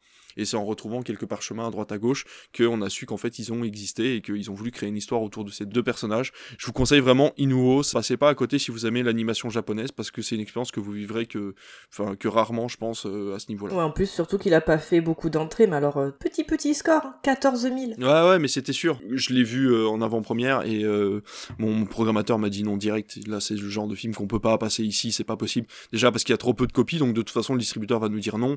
Et en plus de ça, il y aura pas assez de curieux pour avoir euh, le nombre d'entrées suffisant pour que ce soit intéressant. Ok. Et toi, Aurélien? Moi, mon film d'animation cette année, c'est un Pixar. Oh, tiens donc. Est-ce que vous avez déjà entendu parler de Buzz l'éclair? Ah oui. Certes, c'est un Pixar, mais pour le coup, j'ai été vraiment accroché au truc dans la salle. J'ai trouvé ça vraiment super intéressant. En fait, en tant que fan de science-fiction, je ne peux pas ne pas aimer euh, Buzz l'éclair parce que c'est un énorme hommage en fait à tout ce qui a fait la science-fiction et à tout ce qui a fait que aujourd'hui, comment on voit la science-fiction au cinéma. Donc euh, que ce soit avec des films euh, comme euh, Alien euh, 2001 ou La planète des singes, en fait vraiment on a une, quantité de références comme Pixar aime bien faire de base avec Toy Story et, un peu tous ses films, mais là-dedans on a une quantité de références énorme. Franchement j'ai beaucoup aimé ce film, je, je suis sorti du ciné en me disant ah mince je m'attendais pas autant euh, apprécier ça.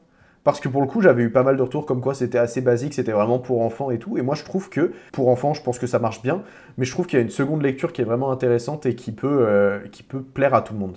Jean-Charles, c'est quoi ton film d'animation de l'année? Je suis un mauvais élève, pour le coup, parce que j'ai dû en voir que 4 ou 5 cette année. Il n'y en avait pas à Cannes? J'ai vu Vaillante qui était euh, plutôt cool. euh, Il y a eu Buzz l'éclair, voilà, qui, qui était vraiment sympathique. Et puis il y en avait un autre que j'ai vu qui était plutôt bien, mais je m'en souviens plus. Mais c'était vachement bien. c'était sans compter sur le festival de Cannes qui nous présentait le petit Nicolas. Ah, Qu'est-ce bah qu'on oui. attend pour être Ah heureux bah oui, je pense que si je l'avais vu, je l'aurais je l'aurais mis dans mon top aussi, celui-là, je pense. on, on en avait beaucoup entendu parler sur place, comme quoi c'était vachement beau et tout ça. Et qu'est-ce que c'est beau parce que on est beaucoup plus sur l'histoire de Goscinny et de Sampé, plus que sur l'histoire du petit Nicolas. Et ça, c'est magnifique. En plus de ça, ça reprend des visuels, ça revient aux, aux bases en fait, vraiment au, au visuel original du petit Nicolas, bien plus que toutes les séries et tous les films qui ont pu sortir après, où le visuel était beaucoup plus en 3D, s'éloignait de la vision que pouvaient en avoir Sampé et Goscinny. Et donc celui qui double le, le petit Nicolas, c'est Simon Fallu. Vous l'avez sûrement vu parce que c'est lui qui joue l'enfant dans le nouveau jouet. J'allais dire, en vrai, s'il y a personne qui rigole, je passe vraiment pour un gros con, on s'en déconne. J'ai pas compris, j'ai pas la vanne. bah, une lettre près, quand même, euh, T'as pas la vanne il y a l'absus, quoi. Il s'appelle Simon Fallu. Fallu, il y a un i. Ah, pardon, autant pour moi, j'ai un mauvais casque. Excuse-moi. Ok, j'ai rien dit, y a pas de vanne. Bien sûr, c'est le casque. Ça va être très long, ces 4 heures d'émission. On arrive à la moitié. Allez. Et donc, non, voilà, le, le petit Nicolas, qu'est-ce qu'on attend pour être heureux? C'est hyper novateur visuellement, je trouve. Parce qu'on va avoir en fait au fur et à mesure du récit euh, les dessins qui vont se construire et donc au moment où il, il termine son dessin, le dessin prend vie et sauf qu'en fait il dit ah non j'aurais pas fait ça comme ça et il l'efface sur sa feuille et du coup le dessin s'efface en même temps pour revenir ensuite redessiner et que ça reprenne vie. C'est vraiment magnifique, c'est très très beau. On a donc Jean-Jacques Sampé qui est décédé cet été et il paraîtrait qu'en plus il a, il a vu le film avant de décéder. Voilà, ça c'est beau. On a définitivement. Ouais, je crois qu'elle la arrive liste. pas à reprendre. euh. Heure du décès 22h17.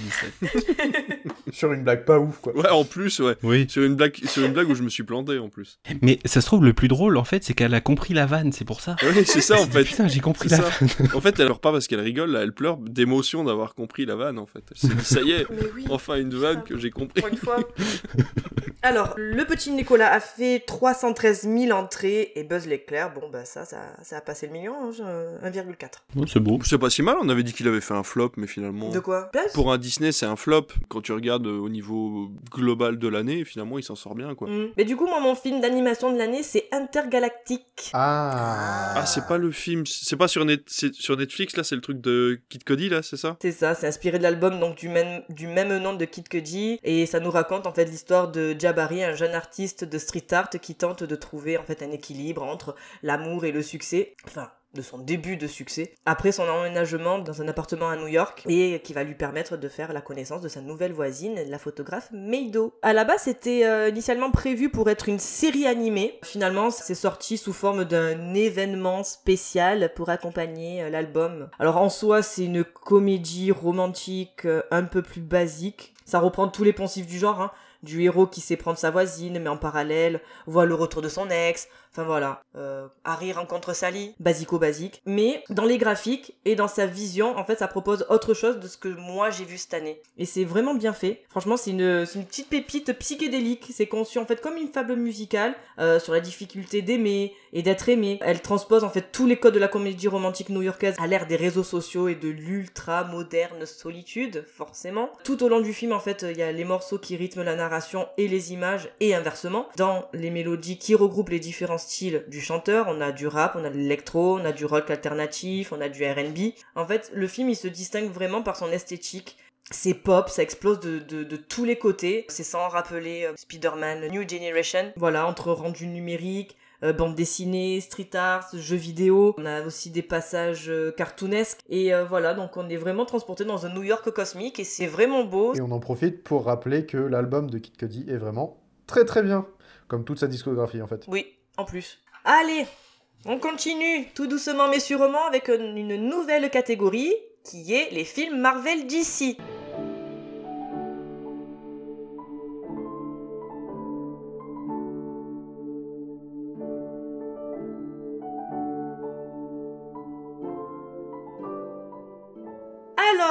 Est-ce qu'il y a un suspense? Non. C'est sans hésitation que notre film Marvel de l'année est... Thor 4 On a- on l'a passé le flop. Ah pardon, On l'a passé. autant pour moi. Et non, non, non, notre film de l'année, c'est bien évidemment The Batman. Eh oui. Forcément. Je sais pas, quelqu'un m'a dit Black Panther, j'ai pas compris. mais- Oh, ça va, j'étais pas réveillé. euh, j'avais oublié que j'avais vu Batman en plus. Comment ça, t'as oublié Bah oui, je l'ai Comment pas no- cela se peut J'ai dû oublier de le noter dans mon letter XD là, et du coup j'ai complètement oublié que c'était cette année Batman. C'est 3 heures quand même. Hein. Ça s'oublie pas comme ça. hein. Ouais, ouais, ouais, mais les films de super-héros m'ont si peu marqué cette année, et puis j'ai vu tellement de films que je vais t'avouer que. On en reparle vite fait ou on passe vite à autre chose? Non, mais on peut dire que c'est très bien. hein. C'était bien, voyez-le. Ouais, ouais, ouais, voyez-le, voyez-le, c'est une belle, façon de voir, euh, de voir Batman et voyez-le parce que avec ce qui nous attend chez DC là, euh, à mon avis, vaut mieux que vous fassiez les bons films maintenant, histoire de pas commencer euh, l'univers DC avec les films qui risquent d'arriver prochainement. Donc au moins c'est indépendant, vous avez besoin de regarder que ça, y a pas besoin de voir d'autres films et ça n'a rien à voir avec Joker. Et c'est hyper intéressant parce que si vous avez vu la trilogie de Nolan, c'est vraiment une autre vision, beaucoup plus dark, avec deux méchants de Batman qu'on n'a pas vu plus que ça. Je pense à, au Riddler, on, en a, enfin moi perso j'en avais quasiment jamais entendu parler. On a le retour du pingouin et tout ça, donc franchement c'est euh, c'est plutôt, plutôt intéressant. Riddler, ils ont choisi de pas le traduire, mais en fait c'est Enigma. Enigma, en fait, qu'on voit en Jim Carrey euh, de Schumacher. Mais le film est pas sans défaut, hein, faut pas non plus croire que c'est le film parfait non plus. Catwoman. Ah, bien sûr, il y a des personnages qui sont assez mal travaillés. Le film tend très légèrement en longueur parce que je trouve que le rythme du film est pas euh, pas très bien fait. Mais euh, voilà. Et puis moi, je trouve que le côté euh, Bruce Wayne hyper dark et tout, ça m'a un peu gêné. Batman, c'est bien, côté hyper dépressif, enfermé sur lui-même. Même dans les comics, tu ressens pas ça de la même façon. C'est pour ça que je reviens un peu là-dessus. C'est bien d'y revenir parce qu'en fait, avec le temps, tu vois, le moi le film, je l'ai pas revu, mais ce qui m'en est resté avec le temps, c'est que j'ai passé un très bon moment, mais que voilà le côté où finalement Pattinson a toujours cette espèce de mascara sous les yeux, il se le nettoie jamais euh, pour passer euh, pour un mec vachement dark euh, qui est tout le temps euh, alors je comprends euh, voilà il a pas une vie facile et puis Gotham c'est pas une ville facile mais je dois avouer que normalement il est censé faire le change quand il est en mode Bruce Wayne quoi et là c'est pas le cas voilà moi, moi j'ai des petits reproches à faire sur le film mais ça n'empêche que c'est un très bon film quand même à voir absolument Moi ce que je retiens c'est surtout que Paul Dano est doublé par euh, notre Donald Renew national, c'est vrai qu'il y a une Batmobile qui est quand même Ouais. vachement c'est stylée vrai que la aussi. Batmobile est vraiment cool Et que dans la BO il y a Nirvana. Oh là là. Quand il est sorti, le film il était top 1 YouTube ou un truc comme ça, même Spotify. Là, même hein. Spotify. Ouais, c'est hein. pas Paint in Black de Black Adam hein. Oh là là, j'en peux plus de Painting Black. Je l'ai, je l'ai entendu là récemment dans une, dans une série ou dans un film Mm. encore. Je me suis dit, mais c'est pas possible. C'est un enfer, mais arrêtez avec cette chanson. On a d'autres à rajouter sur The Batman, on est bon? Non on passe à autre chose Ben alors, on va passer à notre top film plateforme.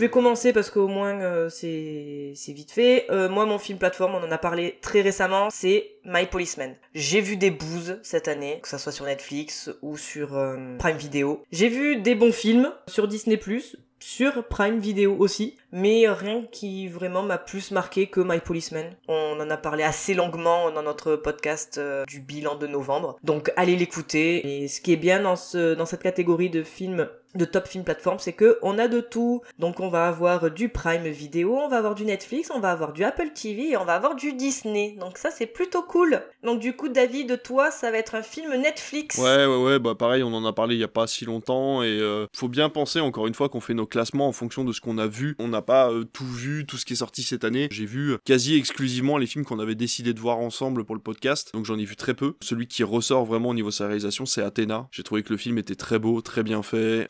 Romain Gav- Gavras a du talent, vraiment énormément de talent, et ça se voit. Il a une réalisation qui est très moderne, qui va amener beaucoup au cinéma français. Le film a ses défauts, c'est sûr, mais il a énormément de qualité. Pour un film de plateforme, franchement, il n'y a rien à dire. C'est un film qui aurait dû se retrouver au cinéma, qui a été financé par Netflix, tant mieux pour lui. Mais euh, voilà, je pense que c'est un, un coup raté, malheureusement, pour, euh, pour le cinéma français de ne pas l'avoir eu en salle. Alors, je dis pas, j'ai loupé plein de films. hein. J'ai loupé Prey sur Disney+, j'ai loupé, euh, c'était quoi, c'est Beast aussi. C'était ça, avec la, la fille qui se retrouve dans une maison Airbnb, je sais pas quoi, là, le film d'horreur qui a apparemment eu beaucoup de succès. Putain, je l'ai vu. Ouais, non, mais enfin voilà, tu, tu vois, tu vois de quoi je Je parle.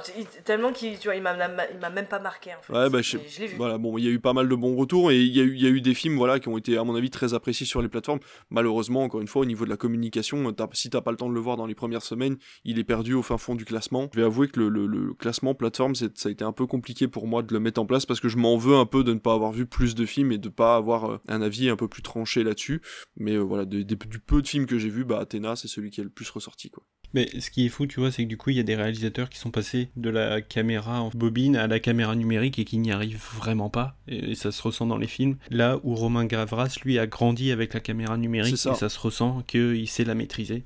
Donc ça, c'est vachement cool. Au passage, il y a le making-of de Athéna qui Ouais, est sorti sur Netflix. ça. dure, je crois, 17 minutes. Ils en ont pas parlé du tout. Mais euh, moi, c'est dans ma liste. Je vais, je vais le voir parce que ça a l'air hyper intéressant. C'est Barbarian. Ah voilà, Barbarian, ouais, c'est ça. Du coup, Jean-Charles, toi, c'est un film Disney+. Il y a un, un projet qui m'intéressait énormément, ça s'appelle Prey, voilà, qui revient vraiment aux origines du Predator. Et qu'est-ce que c'était bien, mon dieu, ce que c'était bien. Parce que vraiment, on oublie tout ce qui, tout ce qui a pu avoir comme merde après Predator 1, et on revient vraiment aux origines avec euh, du gore, du trash. Le réal a vraiment voulu être au plus proche de son casting, et du coup, il a engagé des acteurs comanches. Le doublage a été fait entièrement en comanche, donc ça c'est cool. Donc vraiment la langue des acteurs, la langue d'origine des acteurs. Moi je trouve vraiment le, le film très beau visuellement. Il y a de très belles idées et c'est euh, euh, vraiment cool. Si vous avez aimé Predator, vous aimerez forcément Prey. Ou de loin. Celle-là, elle est bonne. Bonne vanne. Elle est validée. Moi, je vais faire de la redite parce que j'ai l'impression que c'est le cas pour nous tous. En fait, on a vu assez peu de films de plateforme. euh, je vais être parfaitement honnête. hein. J'essaie d'éviter de plus en plus les plateformes. Je trouve que je vois toujours un peu la même chose et ça commence à me saouler un peu. J'ai pas la même sensation en fait quand je vois un film sur une plateforme que quand je vois un film au ciné et j'ai pas la même émotion. Je m'ennuie limite devant un film de plateforme. Et donc moi cette année j'ai juste rattrapé un film qui était sur Apple TV+. Voilà. Et c'est un film d'animation qui s'appelle Luck qui raconte l'histoire en fait d'une jeune fille euh, qui est orpheline et qui euh, du coup passe la majorité, du coup va devoir euh, prendre son indépendance, c'est-à-dire prendre un appartement et commencer par vivre par elle-même. Sauf qu'elle a la particularité d'être extrêmement malchanceuse. Toutes les bêtises qui peuvent mal lui arriver, elles lui arrivent mal. La, tartine qui se retourne forcément comme ça, ou euh, elle claque la porte des toilettes, il y a le balai qui tombe et du coup elle peut pas ressortir parce que ça bloque la porte. Elle, ja- elle trouve jamais deux chaussettes qui sont pareilles. En fait, il y a plein plein de running gags comme ça sur le fait qu'elle a pas de chance. Et un jour, elle rencontre un, elle croise un chat qui fait tomber une pièce et en fait cette pièce va lui donner énormément de chance. Donc elle aura beau faire tout ce qu'elle peut, la tartine va bien tomber incroyablement forte, sauf qu'elle va perdre cette pièce. Et ensuite en retombant sur le chat, il va, elle va se rendre compte qu'en fait euh, il y a tout un univers caché qui joue en fait en secret avec la chance et la malchance des gens. Donc qui, ou, qui va être rempli de, euh, de léprochaunes euh, et de, de chats du coup. Et elle, elle va se retrouver dans ce monde-là parce qu'elle elle veut récupérer sa pièce. Le chat, il est un peu en panique et du coup, elle est pas censée être là. Et ça va provoquer un peu un bouleversement entre la machine, en fait, entre guillemets, qui génère la chance et la malchance dans tout ça. C'est vraiment féerique. C'est vraiment ce, ce truc, je me dis, je, l'aurais vu enfant, j'aurais adoré. Parce qu'il y a ce côté de la chance, ça vient de quelque part, tu vois, quelque chose qui est euh, aussi. euh, entre guillemets lambda, ça vient de quelque part, ça vient des trèfles à quatre feuilles, d'une licorne un peu en surpoids à un moment qui parle avec un très fort accent euh, pas super compréhensible à un moment, mais c'est très très marrant. Et en même temps, on va avoir ce monde un peu à l'envers avec les trolls un peu bizarres qui vont eux gérer la malchance. C'est vraiment prenant, moi j'ai vraiment adoré le film, j'ai passé un super bon moment. Ça fait partie de ceux qui, que j'ai le plus retenu de plateforme. C'est peut-être pas le meilleur parce que doit y en avoir plein que j'ai pas vu, mais pour le coup, moi c'est celui qui m'a le plus plu. Ton film, ça me fait penser à un film d'animation, je sais pas si vous le connaissez, qui s'appelle Dreams. Et c'est l'histoire d'une jeune fille, en fait, ses parents viennent de se séparer, elle va vivre avec son père, et son père se remarie avec une autre personne. Et en fait, un jour, elle dort, et on ne... elle sait pas trop comment, elle arrive à capter, en fait, que les rêves, c'est des mini-plateaux pour tout le monde, il y a des millions de mini-plateaux partout. Tout ça est scénarisé par des petits lutins. Et en fait, elle arrive à contrôler ça, et elle se fait pote avec un petit lutin, et elle peut aller dans le rêve des autres pour changer le scénario des rêves. Et du coup, quand les gens se réveillent, bah du coup, ils sont euh, influencés par les rêves qu'ils ont fait. Et donc, du coup, euh, elle s'amuse à aller changer les scénarios comme ça des gens euh, à droite à gauche, et du coup, c'était plutôt marrant. Et ça m'a fait penser à, à Luck. euh. Ah, c'est stylé. Dream Study. Ouais, Dreams, ça s'appelle. Il y a une petite histoire un peu comme ça, pour le coup, elle, elle, elle interagit pas avec ces trucs-là, mais genre tu vois qu'il y a des petits lapins tout mignons qui écrivent des trucs, justement, genre, ah bah, euh, trouver un billet par terre, euh, des trucs de chance en fait. Puis ensuite, ces machins-là, c'est transformé en trèfles, justement, qui sont envoyés dans le monde, euh, en énergie euh, de chance dans le monde. Et genre, euh, j'ai trouvé ça trop mignon. Il y a des petits lapins qui font. Ouais, voilà, c'est ça. C'est un peu l'idée. Allez, on va continuer avec une autre catégorie qui est notre meilleure série de l'année.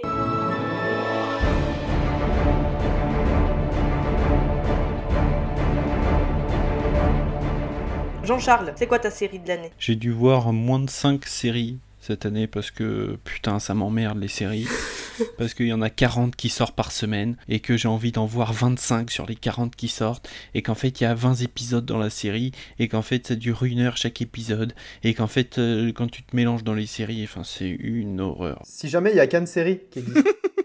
Alice, elle peut te faire rentrer. Ouais. sinon moi ce que j'ai retenu c'était sur Amazon Prime ça s'appelle Reacher oh là là, c'est si bien. C'est si bien, Richard. qui avait été porté par, à l'écran par euh, Tom Cruise Ouais. auquel je n'avais pas accroché. Et euh, donc quand j'ai appris qu'une euh, une série sortait, je me suis dit, oh, fait chier. Puis en fait, tout le monde a dit, mais c'est vachement mieux que les films. Et du coup, je me suis dit, bon, bah, on va aller voir ça. Et C'est vachement c'est mieux que les vachement films, bien. au final. J'ai pris vraiment plaisir devant. Ouais, de ouf. Voilà, donc ça parle de Reacher, une ancienne recrue de l'armée, qui va se retrouver dans un pays et qui va se retrouver euh, mêlée à des meurtres qui sont perpétrés dans la ville. On va apprendre que son frère fait partie des victimes et tout ça. Du coup, ça va devenir une quête personnelle. Mais c'est vachement bien, vraiment. Ça dure. euh, Il y a 8 épisodes de quasiment une heure. Au casting, vous avez euh, Alan Rich, Richton, Richson. Ah C'est celui qui Oh, faisait Aquaman attends. dans Smallville. Il joue dans Blue Mountain State, je sais pas si vous connaissez cette série. Euh, Tad Oui, je crois. Oui, je crois- oui c'est ça. Oui, c'est ça. Ah, je vous conseille euh, Ta- euh, Blue Mountain State, euh, la série, ou alors le film The Rise of Tadland. C'est merveilleux. Je trouve que visuellement, il y a des trucs vachement intéressants, il y a du gore. Et donc, euh, c'est vachement cool. Donc, euh, voilà, si vous, euh, vous avez des séries que vous n'avez pas vues, euh, bah, n'hésitez pas, allez-y. La saison 2 est en, en tournage, là, en production. Et j'ai très très hâte parce que le personnage de Jack Reacher dans la série est vraiment tellement cool. Le mec fait 1m95, il est taqué comme un taureau. Et en fait, euh, bah, il met des claques à tout le monde et tout le monde se retrouve à terre et ça me fait trop rire. Parce qu'en fait, il a tout le temps raison. Et en fait, c'est le plus fort, c'est le plus intelligent. Le mec, il a tout pour lui et c'est juste, ça fait du bien en fait. Et puis, t'as tout le monde qui a son petit pistolet, machin et tout. Puis, et moi, je peux avoir une arme et on lui sort le gros ça. Eagle. Tu dis, bah tiens, j'avais. j'avais ça en stock, donc tiens. Puis après, tout le monde a des petites voitures, machin et tout. Et bah, vas-y, prends ma voiture. Et le mec, il se retrouve avec une Chevrolet ou je sais pas quoi. Mais un truc de fou. Mais c'est vachement bien en Ouais, tout cas. franchement, la série est vraiment bien. Et toi, David, c'est quoi ta série de l'année? Moi, ma série de l'année, ça va aller vite parce qu'on en a déjà parlé dans un autre podcast. C'est Tokyo Vice qui est disponible sur Canal. Donc, euh, du coup, c'est euh, bah, toujours l'histoire d'un Américain qui se retrouve pour la première fois. C'est le premier gaijin à être engagé dans un journal japonais et il décide de consacrer sa carrière à la mafia. Et il se rend compte que c'est beaucoup plus dur que prévu de pouvoir faire des articles en tant que gaijin. Donc, euh, il essaye de monter les échelons un peu comme il peut. Et pendant ce temps-là, en parallèle, on a des histoires de mafia japonaise, en fait, de familles qui euh, malheureusement deviennent un petit peu trop vieilles et euh, se sont un peu enlisées. Donc, du coup, des nouvelles familles arrivent pour remplacer tout ça avec des nouvelles drogues, avec des nouvelles règles. Et en plus de ça, on suit aussi une jeune femme euh, qui travaille dans un bar à hôtesse et qui veut ouvrir son propre bar à hôtesse. Et ce trio de personnages, en fait, va, va rentrer en collision à un moment ou à un autre. Et en fait, ça va créer une histoire dans le Tokyo des années 90. Les deux premiers épisodes étaient réalisés par Michael Mann et c'était vraiment trop bien. C'était vraiment, vraiment, vraiment, vraiment, vraiment trop bien. Et j'ai hâte de voir la deuxième saison, même si je pense que la série a plus grand chose à raconter. Mais voilà, franchement, hâte de voir la deuxième saison. Et toi, Aurélien? Moi, ce n'est pas une série qui a commencé. Par contre, c'est une série qui s'est finie cette année. Et c'est une série qui m'a fait pleurer énormément. Connaissez-vous This Is Us? Oh mon dieu, je m'en vais. je vais pleurer. This Is Us, c'est tout simplement l'histoire d'une famille. En fait, on va suivre leurs péripéties euh, à plusieurs époques en fait de vie. On va suivre du coup euh, cette famille qui va juste euh, essayer d'avancer malgré euh, tout plein de choses euh, qui leur arrivent. À un moment donné, le Covid. euh, le mouvement euh, Black Lives Matter euh, pour la saison 5 aussi. L'adoption, la, la perte, le deuil, vraiment plein, plein d'événements qui leur arrivent. Et après six saisons, la série se finit. Et c'est un final bouleversant. Ah, c'est déchirant. Ah mais c'est déchirant. On découvre en fait du coup bah, l'avancée assez rapidement de comment ça va se dérouler, la maladie on va dire. Je vais pas, j'ai pas envie de rentrer dans les trop dans les détails pour pas spoiler parce que j'ai vraiment envie que les gens regardent cette série et je me dis en même temps si j'en parle pas, je- on va pas comprendre. En fait, cette famille va être confrontée à une maladie assez grave et surtout assez dure à, à maîtriser et à, à comprendre. Et on va se retrouver en fait au milieu d'eux et à voir un peu dépérir euh, un des personnages au fur et à mesure de la saison jusqu'à la fin qui va en fait euh, juste nous amener délicatement vers une énorme gifle dans la gueule qui est assez dur. Je trouve que le- les acteurs jouent à la perfection. Tout est maîtrisé. Les relations entre les personnages en fait qui ont évolué au, fur et à mesure de la série euh, vont atteindre leur apogée. Du coup, on va voir vraiment les, liens qui se sont tissés entre ceux, les, personnages qui sont arrivés en cours de route et ceux qui sont là depuis toujours, qui ont réussi à maintenir des, des relations malgré les disputes, malgré euh, tous les aléas de la vie. En fait, c'est ça, c'est juste la série, elle raconte la vie d'une famille euh, typique et en même temps atypique des États-Unis. Et c'est beau. Putain, qu'est-ce que c'est beau. Pour le coup, la saison 5 est celle qui a failli me bloquer. C'est une saison qui est très particulière parce qu'ils ont voulu vraiment ancrer dans le récent et dans l'actu. Et donc, en fait, euh, tu te tapes le début de la saison, ils portent tous des masques, ils osent pas s'approcher les uns des autres, ils parlent de vaccination. C'était une saison qui était vraiment politiquement très engagée. Et c'est vrai que ça faisait du mal parce que nous, on venait de sortir de confinement, on essayait de reprendre une vie normale. Et tu te tapes des épisodes où les mecs, ils te parlent de tout ça, t'es en mode, non, bah les gars, j'ai pas envie, quoi. À l'époque où c'est sorti, j'avais failli lâcher. Et puis finalement, bon, quand tu continues, la sixième saison est tellement euh, une apogée de tout ce qui est possible de faire dans cette série que ça vaut le coup de, de passer outre, quoi. Alors, à la base, moi, je voulais vous parler de 1899, une série Netflix par les créateurs de Dark. Et comment dire que Dark est pour moi la meilleure série ever.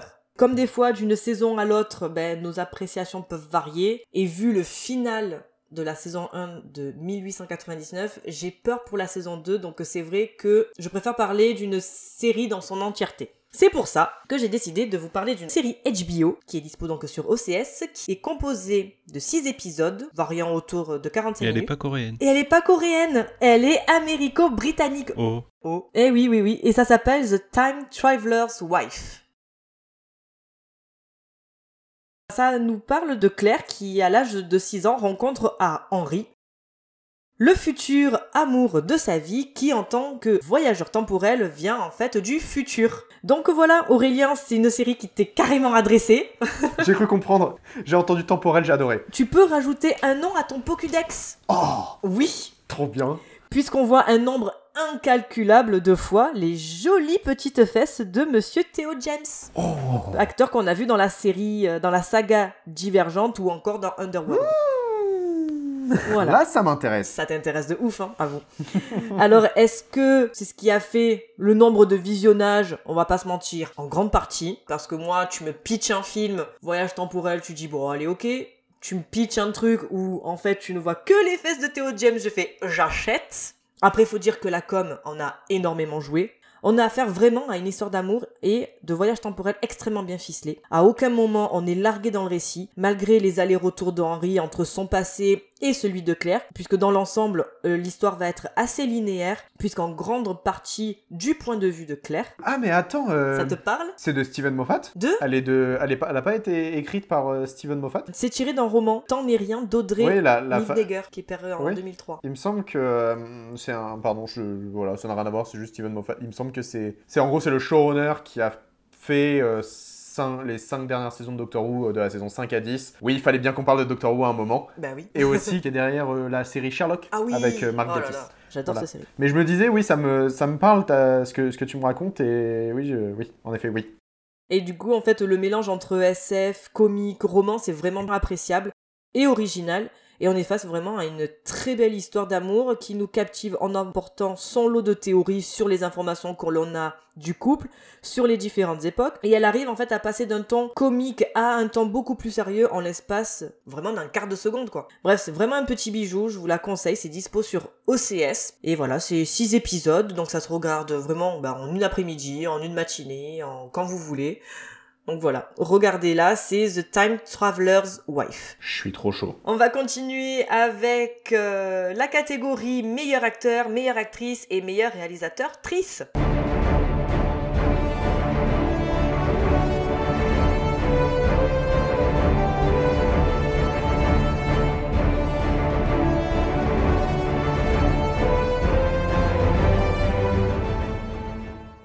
Jean-Charles, meilleur acteur. Eh ben, ça va être Benoît Magimel. Dans un film en particulier? Techniquement, c'est pour toute son année 2022, mais euh, plus précisément parce que j'ai pu voir Pacifiction, qui était passé à Cannes, euh, Tourment dans les îles. Toi, tu m'aurais dit Jacques Mimoun. euh. non, parce qu'il est dans Jacques Mimoun. Mais hein. voilà, il sortait de, de son César de meilleur acteur pour euh, De son vivant, que j'ai toujours pas vu, qu'il faut absolument que je rattrape. Et donc, il fait une très belle année avec euh, bon, Jack Mimoun, mais bon, euh, euh, le film est ce qu'il est, mais euh, il est dedans. Il est passé chez Quentin Dupieux dans Incroyable mais vrai. Il également passé avec Virginie Efira euh, dans Revoir Paris. Et il termine son année dans Pacifiction. Et vraiment, dans le film, je le trouve incroyable. Il est dans un costume blanc immaculé, mais il est d'une beauté sans nom. Et ce film est d'une beauté incroyable. Je vous le conseille. Acteur, euh, acteur de l'année pour moi, c'est euh, de très très loin Benoît Magimel. Et ton actrice? Virginie Efira, bah, je suis amoureux de Virginie Efira, donc euh, pas très objectif sur elle, mais on l'a vu dans Revoir Paris, donc avec Benoît Magimel. On l'a vu dans En attendant Bojangles, qui était incroyable. Et euh, le tout dernier film euh, que j'ai vu avec elle cette année, c'est Les enfants des autres, avec Roche Dizem, où elle est hyper touchante, vraiment. Et ton réalisateur de l'année? Eh bien, réalisateur, c'est euh, Quentin Dupieux. Je l'ai vraiment découvert cette année. J'ai vu, euh, en fait, au poste, avant d'aller au Festival de Cannes, j'avais pas du tout à- accroché. Et euh, c'est Fumé fait tousser qui m'a vraiment fait euh, aimer Quentin Dupieux. Et donc, c'est à ce moment-là que j'ai compris vraiment qu'il fallait accepter de voir ce que je vois et de pas essayer de comprendre ce que je vois. Et euh, de là, j'ai revu au poste, j'ai kiffé. J'ai vu euh, Incroyable mais vrai, j'ai kiffé. Et en plus de ça, voilà, il est hyper prolifique. C'est un film par an. Là, il en a fait deux cette année. Son prochain est déjà en cours de tournage. Il y a toujours des castings incroyables.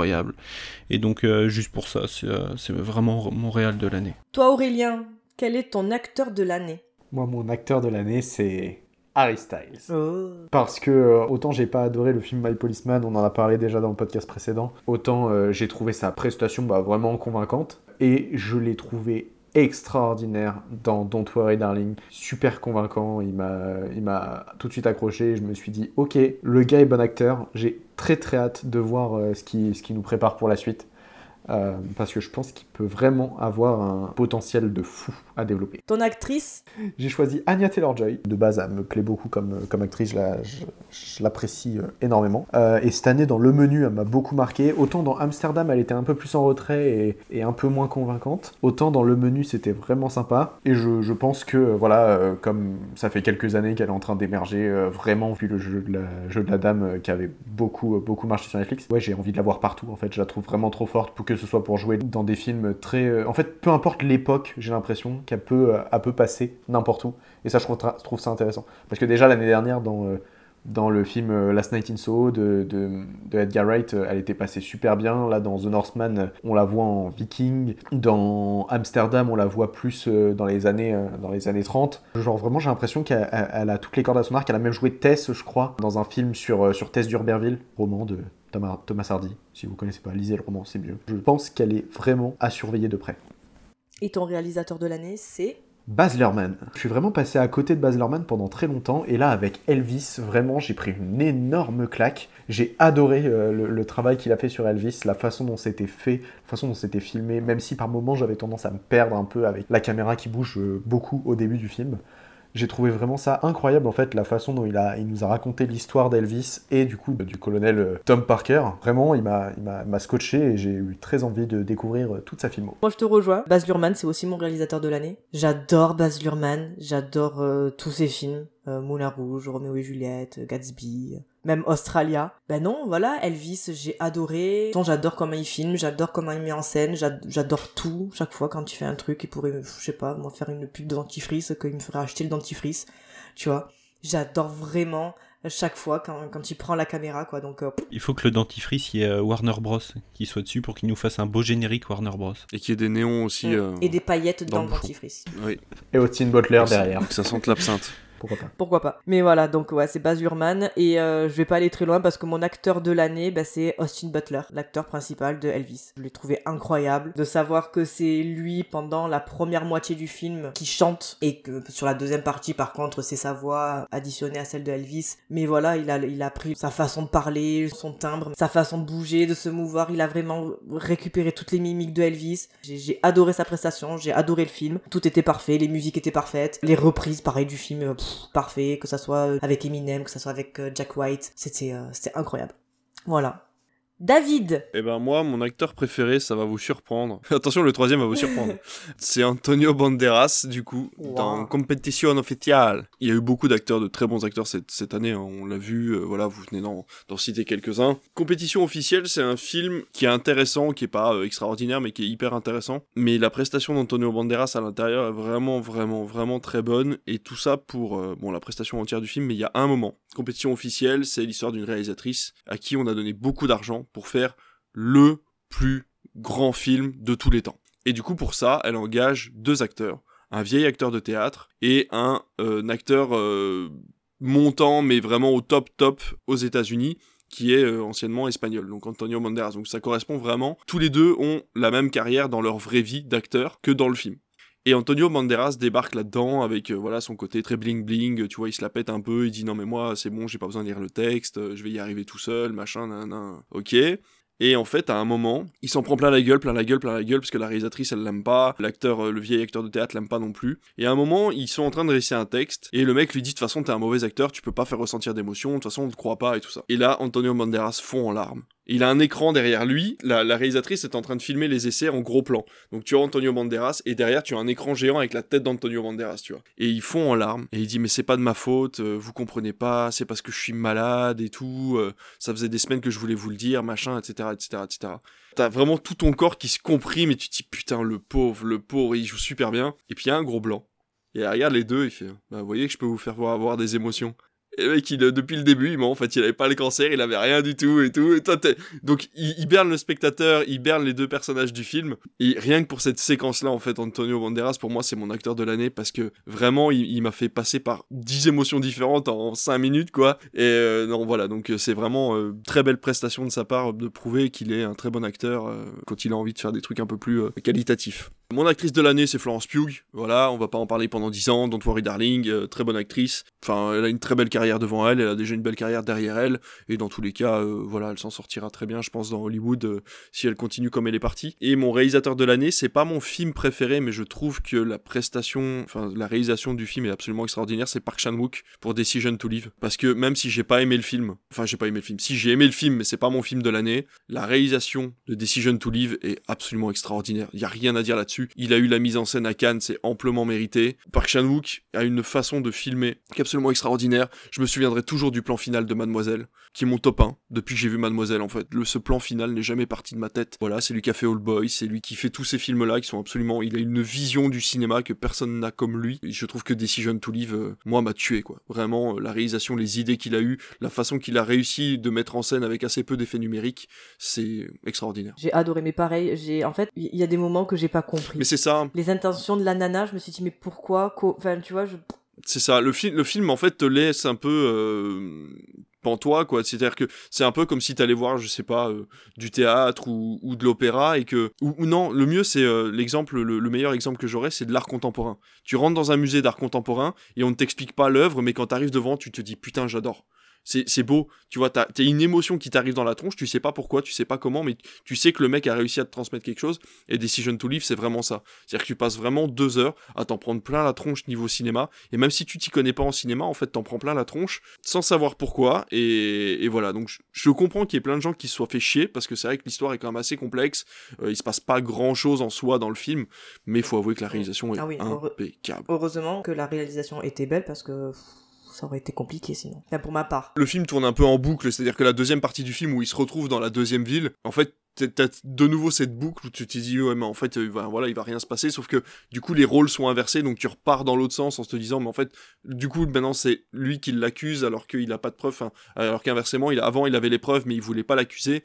Et là c'est l'inverse il a pas de preuves mais il tient à ce qu'elle soit coupable enfin voilà. Donc euh, c'est un beau film mais euh, malheureusement c'est pas le c'est pas mon film préféré de Park Chan-wook mais ça en fait la meilleure réalisation de 2022 quoi. Pareil, le final, marquant, mais j'ai pas compris. parce qu'elle regrette son geste, je pense, parce que voilà, elle peut pas vivre avec ça, et bon, c'est pour ça, c'est malheureusement les, la réalisation est belle, les intentions sont peut-être un petit peu fausses. C'est ce que je on peut reprocher au film, quoi, c'est d'être un petit peu trop, tu vois, il y a un peu de branlette intellectuelle quand même dans, dans Decision to Live qui aurait pu, voilà, on aurait pu simplifier un petit peu le scénario pour faire un film d'une heure et demie avec euh, Ouais, toujours d'aussi beaux plans. d'accord, je suis d'accord. Allez, on va finir tout doucement ce bilan de l'année avec notre dernière catégorie qui est notre top 2022.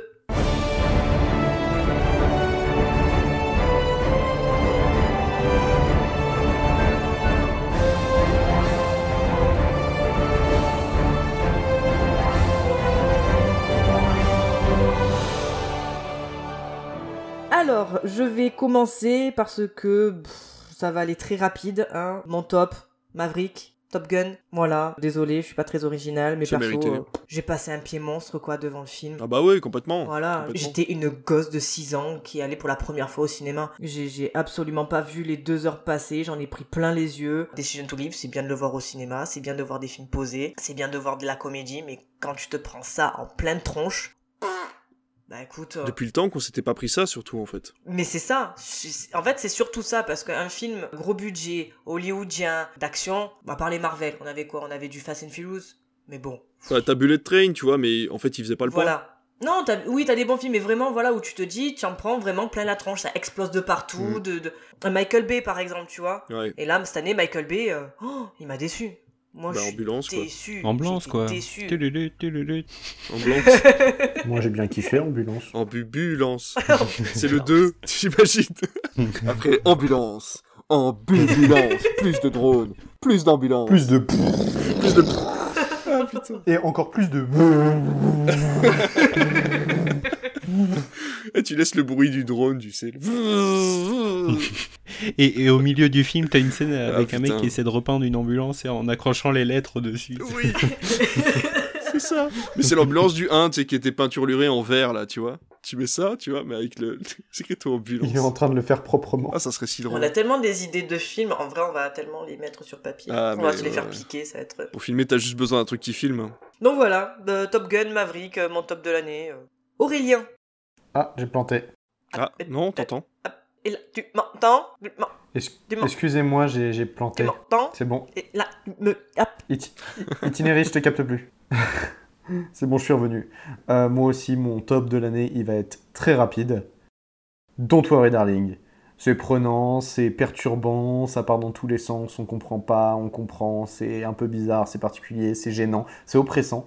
Et en même temps, c'est beau, c'est intéressant. Il y a Harry Styles, il y a Harry Styles, il y a Harry Styles, Il y a Harry Euh, Styles dans un costume bleu il y a Harry Styles, turquoise. il y a Harry Styles dans un... et dans une bête de voiture, dans une ambiance vraiment hyper intéressante. J'ai adoré le film, je suis ressorti marqué comme pas possible. Euh, bah du coup ça m'a genre ouais, vraiment donné des idées sur est-ce que vraiment le dessin de l'humanité c'est genre juste être heureux quitte à ce que ce soit dans une illusion ou pas. Genre vraiment j'ai trouvé ça super intéressant, ça m'a fait remettre en question beaucoup de choses. J'ai adoré ce film et j'ai très hâte de voir les prochains films de Harry Styles, Florence Pugh, euh, Olivia Wilde. je veux tout voir. David. Mon film. Mon film de l'année est. Roulement de tambour. Everything Everywhere All at Once, bien entendu, parce qu'il m'est toujours pas sorti de la tête. Ça ne s'arrête plus, j'ai envie de le revoir. Là, je vais. euh, Ça va être mon seul Blu-ray euh, 4K, euh, Steelbook, euh, tout ce que tu veux, ta mère de l'année. Je, je- je vais acheter un Blu-ray cette année, ça va être celui-là. Non, parce que parce qu'il y a tout, parce que ça dit tout, ça dit tout de de de de, de l'homme, de l'humain, de la femme, de la situation en ce moment, de la science-fiction, de tout, tout, tout. Il y a tout dans Everything Everywhere All at Once. Tout est dans le titre. Donc euh, voilà, je vais pas m'exprimer plus. De toute façon, encore une fois, on en a déjà discuté. Le film est clivant. Il y a des gens qui n'ont pas du tout aimé, des gens qui ont adoré. Voilà, c'est c'est un film qui, qui sera adulé par cet- certains, qui sera rejeté par d'autres. Mais dans tous les cas, il existe maintenant et il fait partie du paysage du cinéma et c'est tant mieux. Alors après, pour euh, Everything Everywhere, on est à 348 000 entrées au box-office. Ce qui est pas si mal. Non Don't Worry Darling, on est à 345 000, donc c'est plutôt pas mal. Et toi, Jean-Charles, ton film C'est compliqué parce que vraiment j'ai passé une année incroyable J'ai pas cinématographiquement. vu le ce film, c'est compliqué, j'ai pas vu. C'était à Cannes. Oui. Ah, c'est tac Attends, ça va arriver. Je me suis régalé toute l'année, du mois de janvier au mois de décembre. Il n'y a pas un mois où j'ai pas kiffé ce que j'ai vu au cinéma. Euh, dans les mentions honorables, il y a Nightmare Alley qu'on a vu en, en début d'année de Guillermo del Toro. Il y a eu El Buen Patron aussi qui est sorti cet été. Et donc, euh, non, sinon en, en plus grand public, on a eu Top Gun, on a eu Batman, euh, on a eu The Chef aussi, moi en début d'année. Un film en, en plan séquence de une heure et demie qui est incroyable sur la cuisine. Euh, Ne venez pas, s'il vous plaît, me parler de The Beer, la série qui est sortie sur Disney ⁇ parce que tout le monde a dit ouais c'est incroyable, ça relate exactement ce qui se passe dans les cuisines, machin et tout, c'est incroyable. Non, ce qui se passe dans une cuisine c'est The Chef, The Beer c'est une merde, voilà. Ah ouais? Oui oui vraiment, enfin tout le monde dit ça se passe, ça se passe dans une cuisine machin et tout. Non, enfin je veux dire à un moment quand le client est devant toi et que tu te mets à insulter tes collègues et les clients, je veux dire à un moment c'est pas possible, c'est pas ça un restaurant. Je suis désolé. Ouais. The Beer euh, Ouais. l'ours ou The Beer la bière Euh, non, The Beer l'ours. L'ours. The Bears. Oui, la, la série est peut-être très bien, mais elle est pas réaliste. c'est ça Ouais, que et je me suis, je me suis emmerdé devant parce que bah, enfin forcément, moi je suis de l'intérieur, donc forcément, Oui, j'ai j'ai pas accroché ouais, au truc. sûr. Et donc voilà, ça c'est mon top 3 The Chef. En deux, c'est Close de Lucas Dont, film belge, qui m'aura fait pleurer pendant une heure sur les 1h45 de film. Incroyable. Et mon top 1, c'est Asbestas Ah. de Rodrigo Sorogoyen. Parce que vraiment, je suis sorti du film, j'étais effondré, enfin pas effondré, mais genre j'étais dans le couloir à sortie du cinéma et je savais pas où j'allais. Parce que vraiment, le film m'a séché. C'est incroyable, vraiment, ça met une pression incroyable pendant tout le film. Tu pleures pendant le film comme c'est pas possible. Moi, euh, voilà, c'est vraiment le film qui m'a foudroyé. Et voyez-le, si, si vous pouvez, parce que toi je sais que David t'as pas, t'as pas pu aller jusqu'au bout. Mais voilà, c'est hyper puissant comme film. Mais qu'est-ce que c'est beau, je me suis régalé. C'est pas fini parce qu'on a encore Avatar euh, pour cette fin d'année qui, je pense, va monter très haut dans les tops quand on a les premiers retours qui arrivent. Et donc, euh, on, a, on annonce une, une année 2023 sûrement encore meilleure que 2022, donc euh, donc c'est cool. Ah Bah là, avec ce qui est annoncé, euh, alors on peut aimer ou pas, hein, mais t'as quand même euh, bah, du coup Avatar qui va commencer l'année. Tu vas avoir Mario, Transformers, Donjons et Dragons, j'en oublie plein. Babylone. Babylone, Apache de Tandem qui va sortir. Oppenheimer. The Fableman. Tu vas voir Dune en fin d'année, tu vas voir le, Dune, nou- ouais. le nouveau Darren Aronofsky avec euh, le retour de Brendan Fraser. The Whale. Euh, tu ouais. vas voir le prochain film de Florian Zeller, The Sun. Eh ben, on sera là pour vous en parler l'année prochaine. Ouh. Et du coup, Asbestas, il a fait 328 000 entrées. Donc, pas dégueu non Mm. plus. Hein. Très bien, bravo, bravo. Pour un film à réessayer, c'est Ouais, très Pas bien. dégueu, pas dégueu. On n'a pas parlé, mais il y a Mission Impossible aussi qui Mais sort oui, et Indiana Jones. Évidemment, De me évidemment. remémorer en fait le, le planning qu'on a pour l'année prochaine, donc euh, bien sûr ça va arriver. The Fablesman aussi. Ah oui, on a le Spielberg aussi qui arrive, une spéciale Spielberg qui sera en deux parties. On va avoir pareil une spéciale euh, Mission Impossible en deux parties, une Indiana Jones. Oui, Aurélien, Ça souffle fort tu ici. n'as hein. plus, tu n'as plus, Nous tu n'as n'aurons plus plus ton Joker anti Tom Cruise. Bah je m'en fous, si je peux me permettre d'imposer une émission l'année prochaine, je vous demande à ce qu'on fasse une émission dédiée au film Disney Channel Original Movie. Tout ça pour placer Voilà. High School Musical. High School Musical, Camp Rock, euh, Lemonade Oh Mouth. putain, quel enfer. Ah non, je regarde pas. Moi je la fais même Ce pas. serait, eh, en vrai de vrai, ça pourrait être très très drôle. Une petite émission Poisson d'avril. Ouais, à la limite, à la limite. C'est à réfléchir. Allez, donc c'est sur ces mots que nous allons clore l'émission. Merci les garçons pour votre présence ce soir et d'avoir fait vivre cette émission. Ben nous, on se retrouve très bientôt pour vous parler encore et toujours plus de films. Retrouvez-nous sur Instagram, Twitter, rejoignez notre Discord et venez discuter avec nous ben, de films, de séries, de livres, de comics. Et dites-nous, ben... Du coup, votre top, votre flop, votre meilleur film étranger, votre meilleur film Marvel, DC, qu'importe. Tant que c'est pas Thor 4. Donc, y a pas de- Si le podcast vous a plu, n'hésitez pas à le noter sur Apple Podcast, Spotify ou Podcast Addict. Partagez-le un maximum si vous l'avez apprécié. Bisous et bonne soirée Salut Bonne soirée Bonne soirée, voyez des films. Et allez à Cannes.